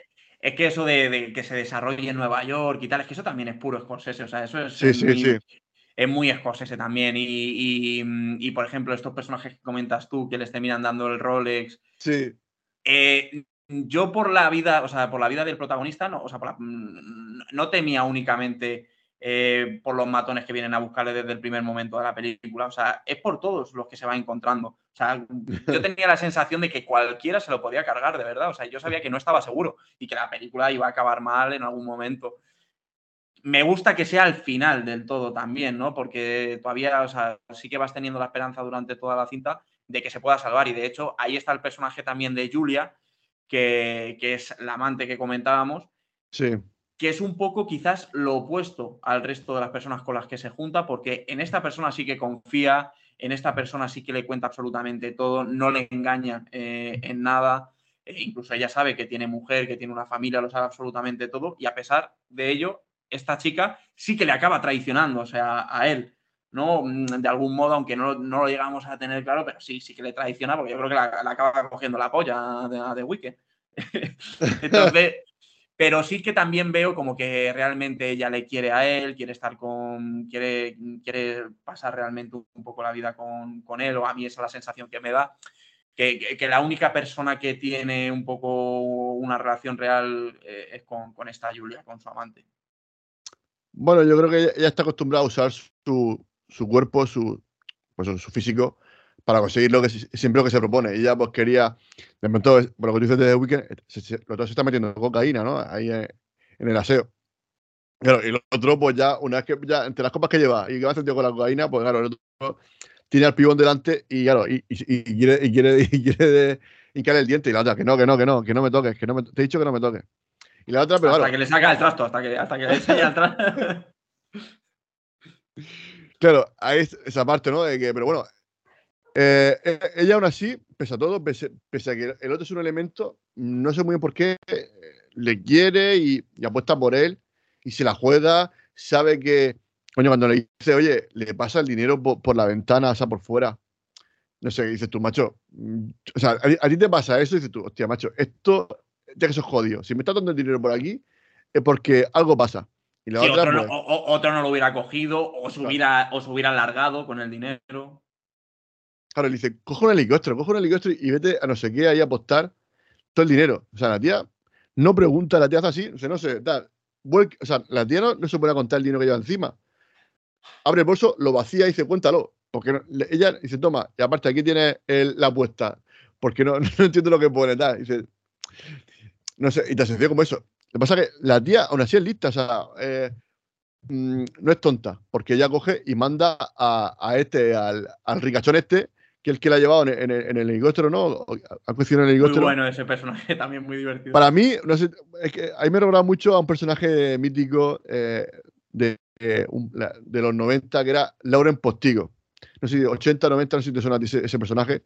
Era, era un presentador que hacía un programa de, de Gobla y búscalo. Si buscas Lauren Postigo en imagen en Google, ya, te digo yo que, es que es igual, ¿no? Ese pelo blanco, ese, e, e, ese color de piel hecho de la gafa, hecho, me ha recordado, me ha recordado mucho a ese, a ese, personaje. Sí, sí que se parece. hecho brutal, brutal. Y nada, y la verdad que ese personaje, pues, pues también, pues, ella, ella pues, lo que decía, ella se vuelve a aprovechar de que una tía es pampanante y que, pues, el otro, pues, le invita a su casa, bueno, no, perdón, a la suite en la que está, y la otra, pues, solamente quiere ver el partido y, y, imagino que de los esconderse de los matones que le están persiguiendo. Claro, esconderse de los matones, paro, porque los ha visto y lo manda a él. O sea, que la tía es tonta. O sea, la, tía no, no, es la típica rubia tonta, no, no. La tía sabe, perfectamente cómo salir de, de, eso. Y no sé, le pasa claro que me, me hubiese gustado ver un poquito ella al final qué hace. Pues imagino que sería ahí al Caribe, desaparecería. Aunque bueno, entiendo que también ellos van a desaparecer, los, los, matones estos. Mm. Sí, pues con 100.000 pavos tú me dirás, eh, algo puedes hacer. O sea, que no es que le haya dado 200 eh, euros, que lo que te digo, 100, o sea, que yo veo que sí que hay una relación eh, medianamente sana, porque luego cuando tienen la discusión ves lo mal que se trata, sobre todo lo mal que le trata él a ella. Pero sí que ves que se tienen ese cariño y que confían el uno en el otro realmente, porque él luego también la acaba perdonando. No sé, em, me hubiera gustado también ver la reacción de ella cuando se hubiera enterado de que ha muerto, ¿no? O sea, sí. como que se para todo en seco, la película acaba cuando él se muere y eh, me hubiera gustado ver un poquito más, aunque creo que también es parte del encanto, ¿no? Que todo acabe con la muerte del personaje. Claro, correcto, sí, evidentemente. Eso, ¿no? Aparte que, que, creo que esta actriz, creo que debuta en esta película y creo que para ser su primera película lo hace muy bien, la chica esta. Sí, sí, sí, sí, lo hace, lo hace bastante bien. Eh, yo es que no sé, yo, buscándolo un poco, creo que no sé si actualmente eh, sigue teniendo una relación, pero ha estado o ha tenido una relación con, eh, con Kanye West. Sí, con el rapero, sí, sí, sí, sí, sí. Sí, yo, yo, he visto alguna foto de que salen ellos dos juntos, ¿no? No es eso, ¿no? Esta, esta, esta Julia Fox, que pues la verdad que aquí pues hace de Fen Fatal, digamos, de alguna manera. Hmm. Y al final es la que mejor es la jugada. Yo creo que, porque al final se va con un millón doscientos mil dólares, que tampoco No. y, ahora, perdona, eh, perdona Luis, y ahora que estás mencionando todo el tema de las actuaciones, de que ella actúa bien, también me gusta bastante eh, Garnet, eh, que, fue una sorpresa encontrártelo, encontrártelo en una película de, de este estilo, que además, claro, cuando se hizo la película, yo me imagino que Kevin Garnett, no sé si estaría jugando por aquel entonces en los Celtics, yo entiendo que sí, que estaba jugando, pero claro, eh, a mí me entra mucha curiosidad de cómo hicieron, eh, cómo harían para, contar con el actor, eh, los partidos a lo mejor que vemos que se están retransmitiendo, si son partidos reales, yo entiendo que sí. Y, entiendo que también.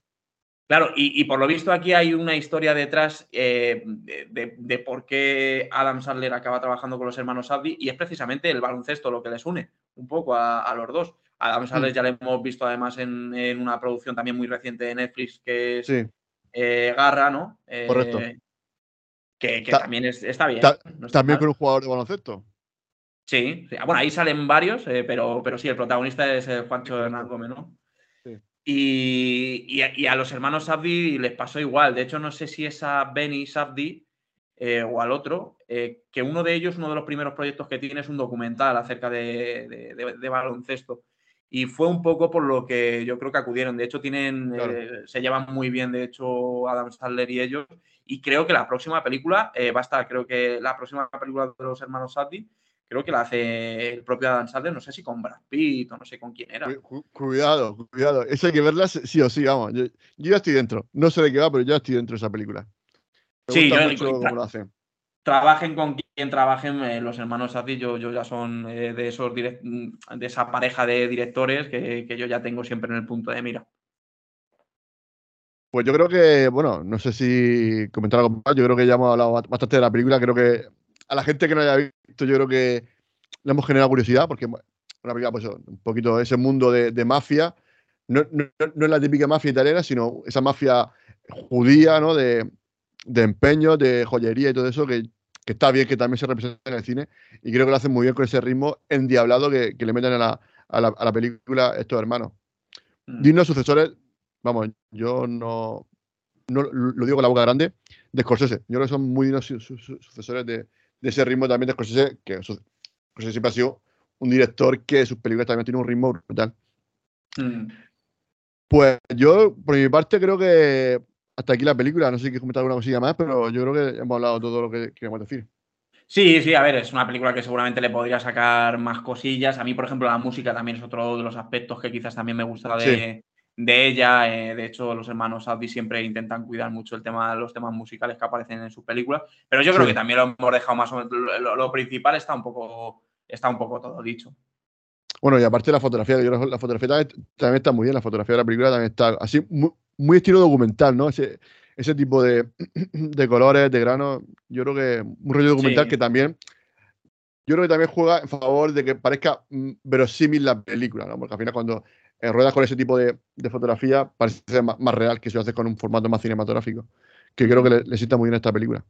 Y también que sea tan teatral, ¿no? Que haya tan pocos escenarios, que el, más del 50% de la película estamos siempre en la joyería de, ellos. O sea, yo entiendo que aquí el presupuesto sería sobre todo en contratar a Kevin Garnett y a Dan Sandler y, y, en, los, y en los Furbis, esos de oro, poco más. yo quiero Furby de oro, macho. Eso estoy deseando, macho, de comprarme uno. Con diamantes, que aparte le pueden mover los ojitos. No, no, está, está, muy bien, ¿no? Eso. Y luego también tenemos al el, el, tío, ¿no? Creo que era el que hace el tío que, que le, le, dice, oye, por favor, haz que suba la puja. ¿Sabes quién te digo, no? El judío que le dice, por favor, hazme, ah, favor, para que, para que el otro puje. Y dice, por lo menos que llegue a 200.000, para. Porque es lo que tú dices antes, ¿no? Porque el otro, otro de sus planes que era llevarse un millón más o menos de dólares por el ópalo este multicolor, que era pues una, una piedra muy rara no, no, eh, resulta que la, la, esta, empresa de subastas que iba a subastar, pues su tasador, que tiene ellos de, confianza, le dice, no, no, que va, esto no son 6 mil dólares por quilate, estos son mil. Y al final, claro, tiene 125 mil y dice, el otro casi se, pone amarillo. Aparte, intenta engañar a la, a la, recepcionista. ¿eh? ¿Cómo le hace la jugada? pero ahora la otra dice, sí, a mí, a mí me, te va a reír de mí. No, espérate, que la, estoy, estoy, llamando a la, a la, directora para otra cosa. No, no, no. Hay escenas, también tiene escenas muy cómicas eh, la película. o sea, tiene, tiene un humor así muy, muy sugestivo y que está muy. O sea, así como muy escondido, pero hay momentos en los que, te, los que también te ríes en, la cinta.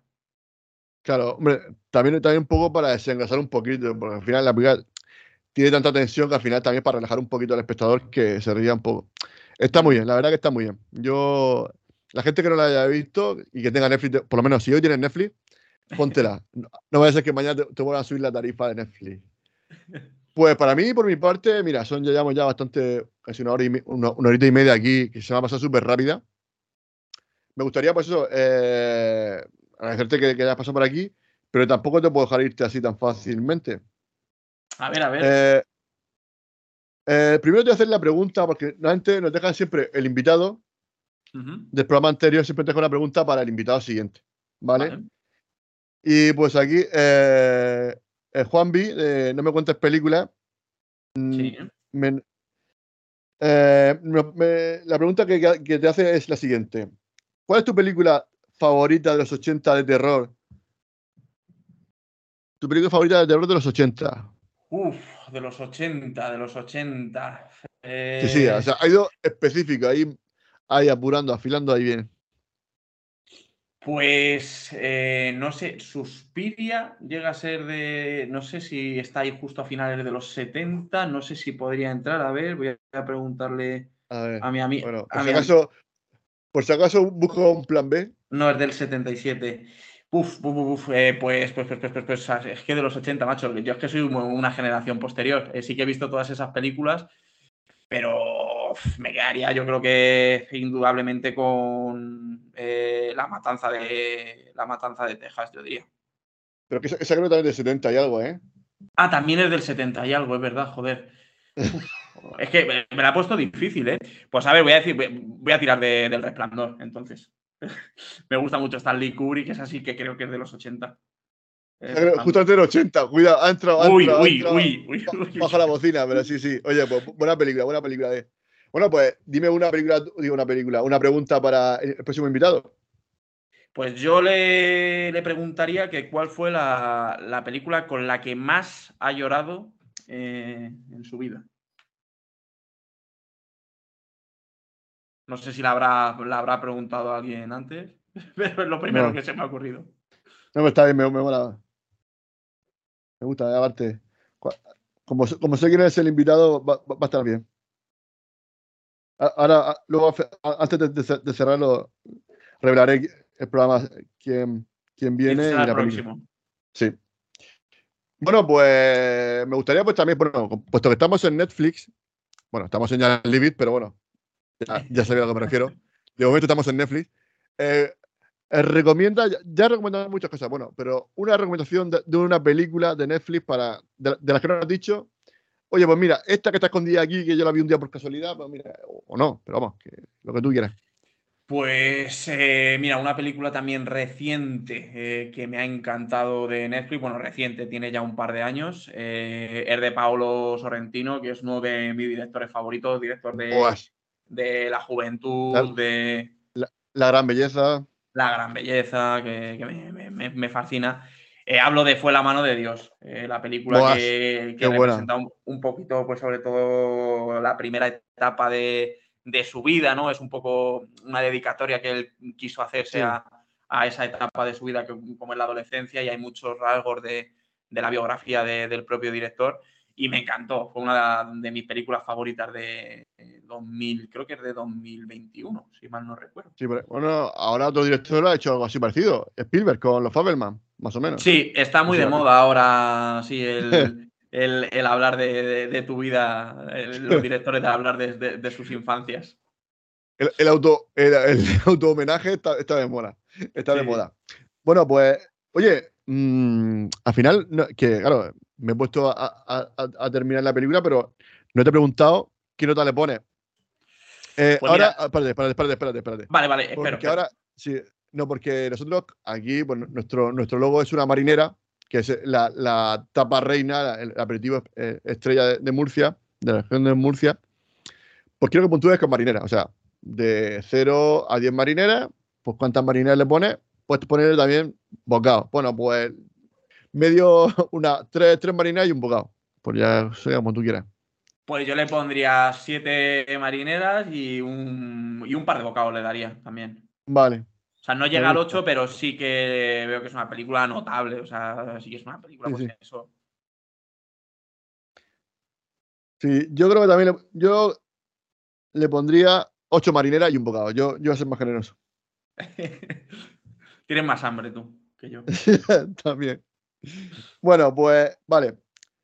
Esto, esto, está, esto, esto está, puesto. Faltaría. Ah, bueno, sí. Dino alguna, alguna serie de Netflix también. Para que la gente, pues también. Que bueno, pues antes de que cierre la plataforma, que, también se la pueda ver. A ver, ya he dicho, eh, he hablado antes de Copenhagen Cowboy, de que a mí personalmente me ha gustado muchísimo. ¿Es, en miniserie? En miniserie, lo que pasa que, bueno, eh, también está enfocada como, como la inmensa mayoría de los productos de Nicola Winding Rev, que tiene un final bastante abierto y da que pensar que puede haber una continuación, cosa que yo, yo adelanto que creo que no va a pasar. O sea, no es el tipo de, propuestas que Netflix renueva para, para, próximas temporadas. Recomendaría esa, pero no la quiero recomendar porque es una, es una serie que no es apta para todos los paladares. O sea, tienes que tener ya un, un recorrido con este director y saber qué cartas juega para, para poder disfrutarla. Eh, voy a decir la que digo siempre. A mí las, una de las series bandera de, Netflix y que hay mucha gente que todavía veo que no se ha atrevido a, verla y que este año sacan su cuarta temporada es eh, Sex Education. Me parece una maravilla y una delicia. Me lo paso muy bien viéndola. Eh, me parece súper también didáctica, toca muchísimos temas de diversidad sexual y de eh, muy importantes que, están un poco a la orden del día de una manera muy natural. Me encanta, o sea, de verdad, es una serie que, recomiendo muchísimo a, todo el mundo que no la haya visto. Eh, pero, ¿de, qué va un poquito? ¿Nos puedes contar un poquito, aunque sea el pues, primer capítulo? Pues eh, va de la vida de sobre todo de, un chaval que, se llama Otis, que es el protagonista de la serie, que llega a un instituto y bueno, eh, su madre que es educadora sexual, es psicóloga sexual, pues intenta, eh, mm, digamos que toma un poco el, legado de su madre y se termina convirtiendo como una especie de consejero sexual dentro del instituto. Es una serie pues, típica de instituto, ¿no? De chavales que van a clase, eh, con muchos personajes, hay muchas historias, pero un poco para poner en contexto a la gente sería eso, ¿no? El, protagonista indudablemente es el, chico este que, te digo cómo se, llama Otis, que es, eh, eh, es el chico que aparece también en, el pijama, en, el niño de pijama de rayas, también creo que... casualmente es el protagonista también de la invención de Hugo, de, de Scorsese. Ah y, el, reparto está muy bien, ¿eh? De, hecho, de esta serie han surgido actores que están teniendo ahora mismo, están prosperando mucho en, la industria. Mola un montón. y además es una serie, como digo, recomendada para, yo diría que para todos los, para todos los públicos. Eh, se ven algunas cosillas, se puede ver incluso un pene, se ve alguna tetilla, pero lo toca, lo toca todo, como digo, de una manera tan natural que me parece de verdad recomendable para, para cualquiera. Es muy divertida eh, mm, te puedes llegar también a emocionar con alguna de las tramas. creo que lo tiene todo. Es, un poco eh, la compañero, pero bien. Hostia, no, no, me esperaba eso venir, o sea, no me lo vi venir, la verdad que ya con eso, hombre, qué mejor reclamo que la compañeros pero bien, creo que eso me lo quiero tatuar. Igual que, en el cachete. bien hecha. como la como Howie, pero ahí, eh, como Julia Fox. Ay, qué maravilla. Bueno, y no sé si, a lo mejor no sé si algún documental de Netflix que hayas visto o eso ya es más complicado. Pues a ver si eh, puedo recomendar uno, aunque no es eh, original de Netflix, pero sí que se hizo con los derechos del documental y creo que viene muy al, dedillo por, la película de la que hemos hablado, que es El último baile. Realmente el documental es, Sí, es de, mm, de, SPN, pero como te digo, Netflix también puso algo de pasta y se hizo con los derechos para distribuirlo luego fuera de, Norteamérica también. Y, mm, lo vais a poder encontrar en la plataforma siempre, siempre, perdón.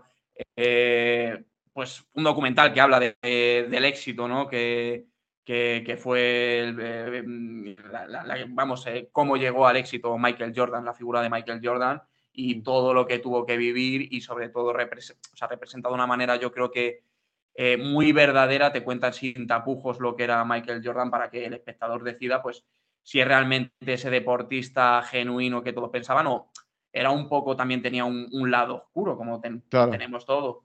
Eh, hay, creo que es, que es muy interesante, te guste el deporte como no. Eh, yo no soy A mí, a mí, fíjate, el deporte que más me gusta es el fútbol y no lo veo, o sea, soy del Atlético, con eso te lo digo todo.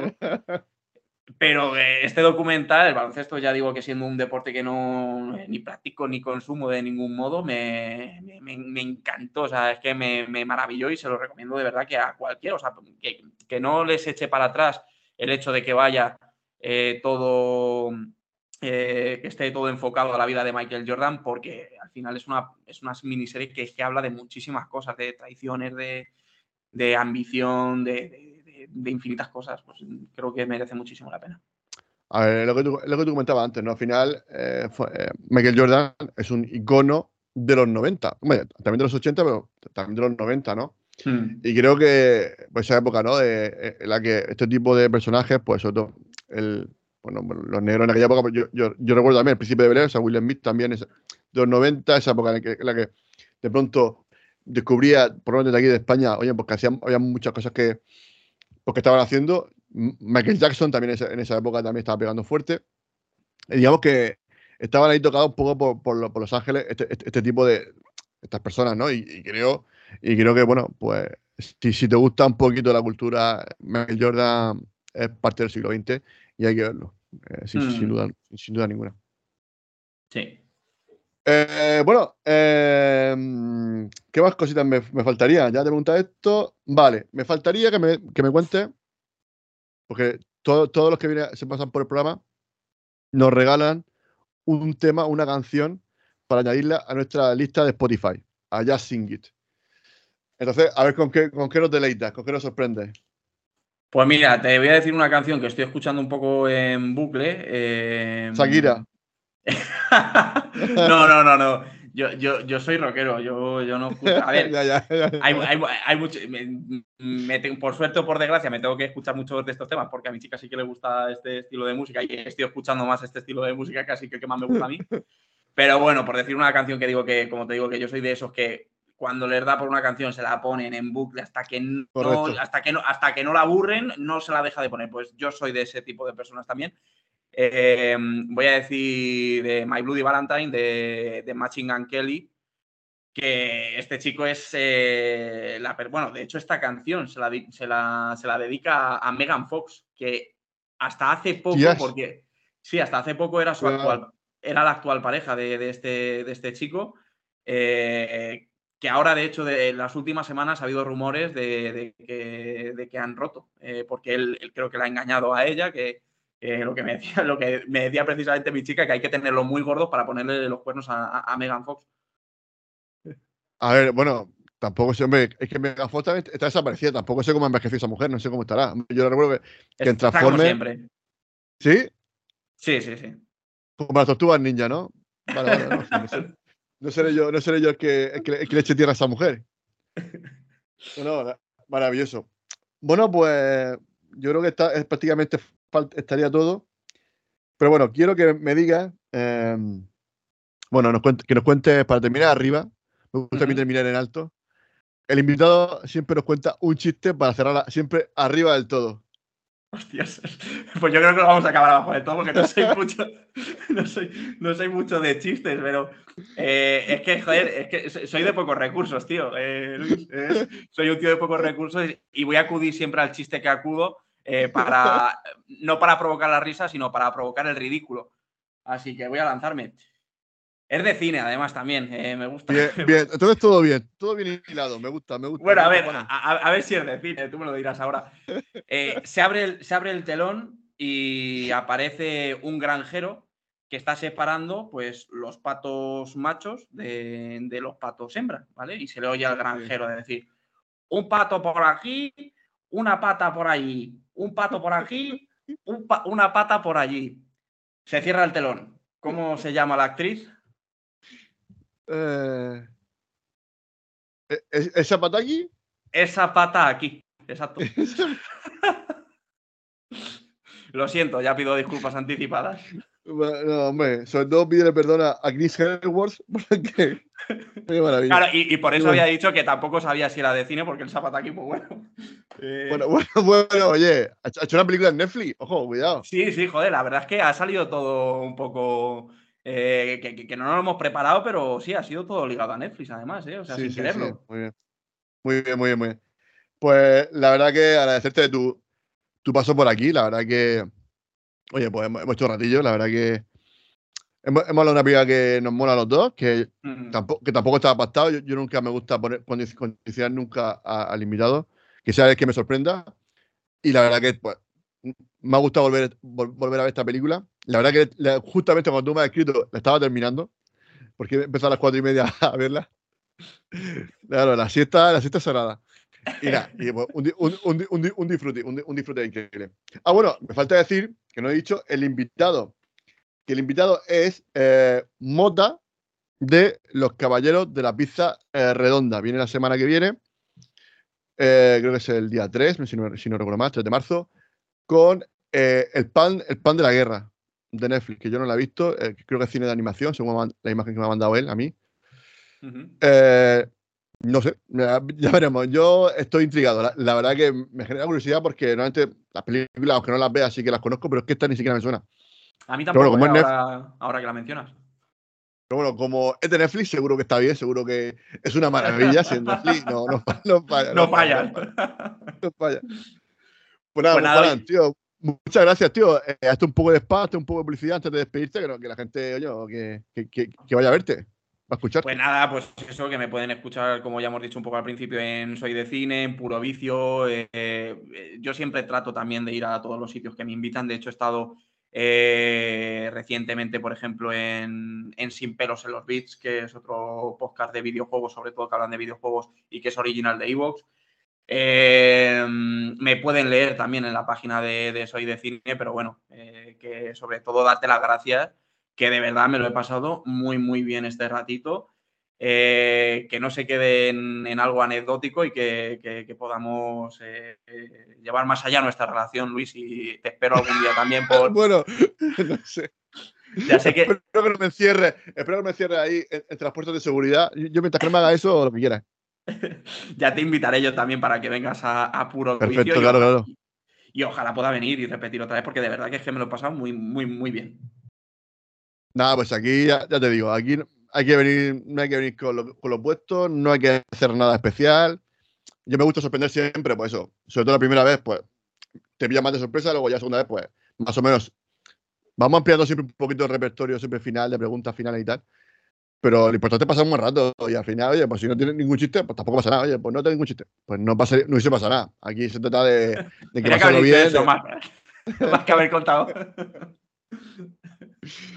No, pero me gusta, me gusta la gente porque nunca se espera lo del chiste y me gusta siempre ese, punto de. Ahora, ahora, que digo, claro, claro, porque la gente viene muy preparada porque sabe mucho de cine, claro, les haga un poco de su zona de confort y ya, pues de pronto vienen los, los madres mías. No, no, pero encantado, la verdad que Juan Antío tampoco hemos coincidido mucho, sí que mucho por Telera, que había estado a tope con la iniciativa. Espero que esta, seguro que esta iniciativa va a salir genial. La verdad que tengo muchas ganas de, ver lo que, lo que os toca. Creo que aún no podemos hablar mucho del tema, pero bueno. Espero que pronto, nos den vía libre para ir calentando el ambiente. Eh, es un director que también le tengo mucha ganas. Mm. Y seguro que tiene seguro que tiene con Netflix, seguro que también tiene con Netflix. Yo seguro que este director tiene con Netflix y nada, pues, tío, que espero que nos veamos pronto, que te vaya bien, que disfrutes fin de semana. Decir a la gente que, como siempre, nos puede escuchar en. Eh, bueno, nos puede ver en Twitch, puede ver luego también en YouTube. Eh, estamos siempre, bueno, estamos en Evox. Eh, no, que no somos originals de momento, pero vamos, nosotros estamos con la, con la, con la puerta abierta siempre a iVoox. Estamos también en Spotify, Google Podcast, Podimo, y si no, bueno, a las malas si no, nos podéis ver también en nuestra web, en justleave.es, ahí lo tenemos hacer a todos nuestros artículos, a, los podcasts, a los vídeos y a todo.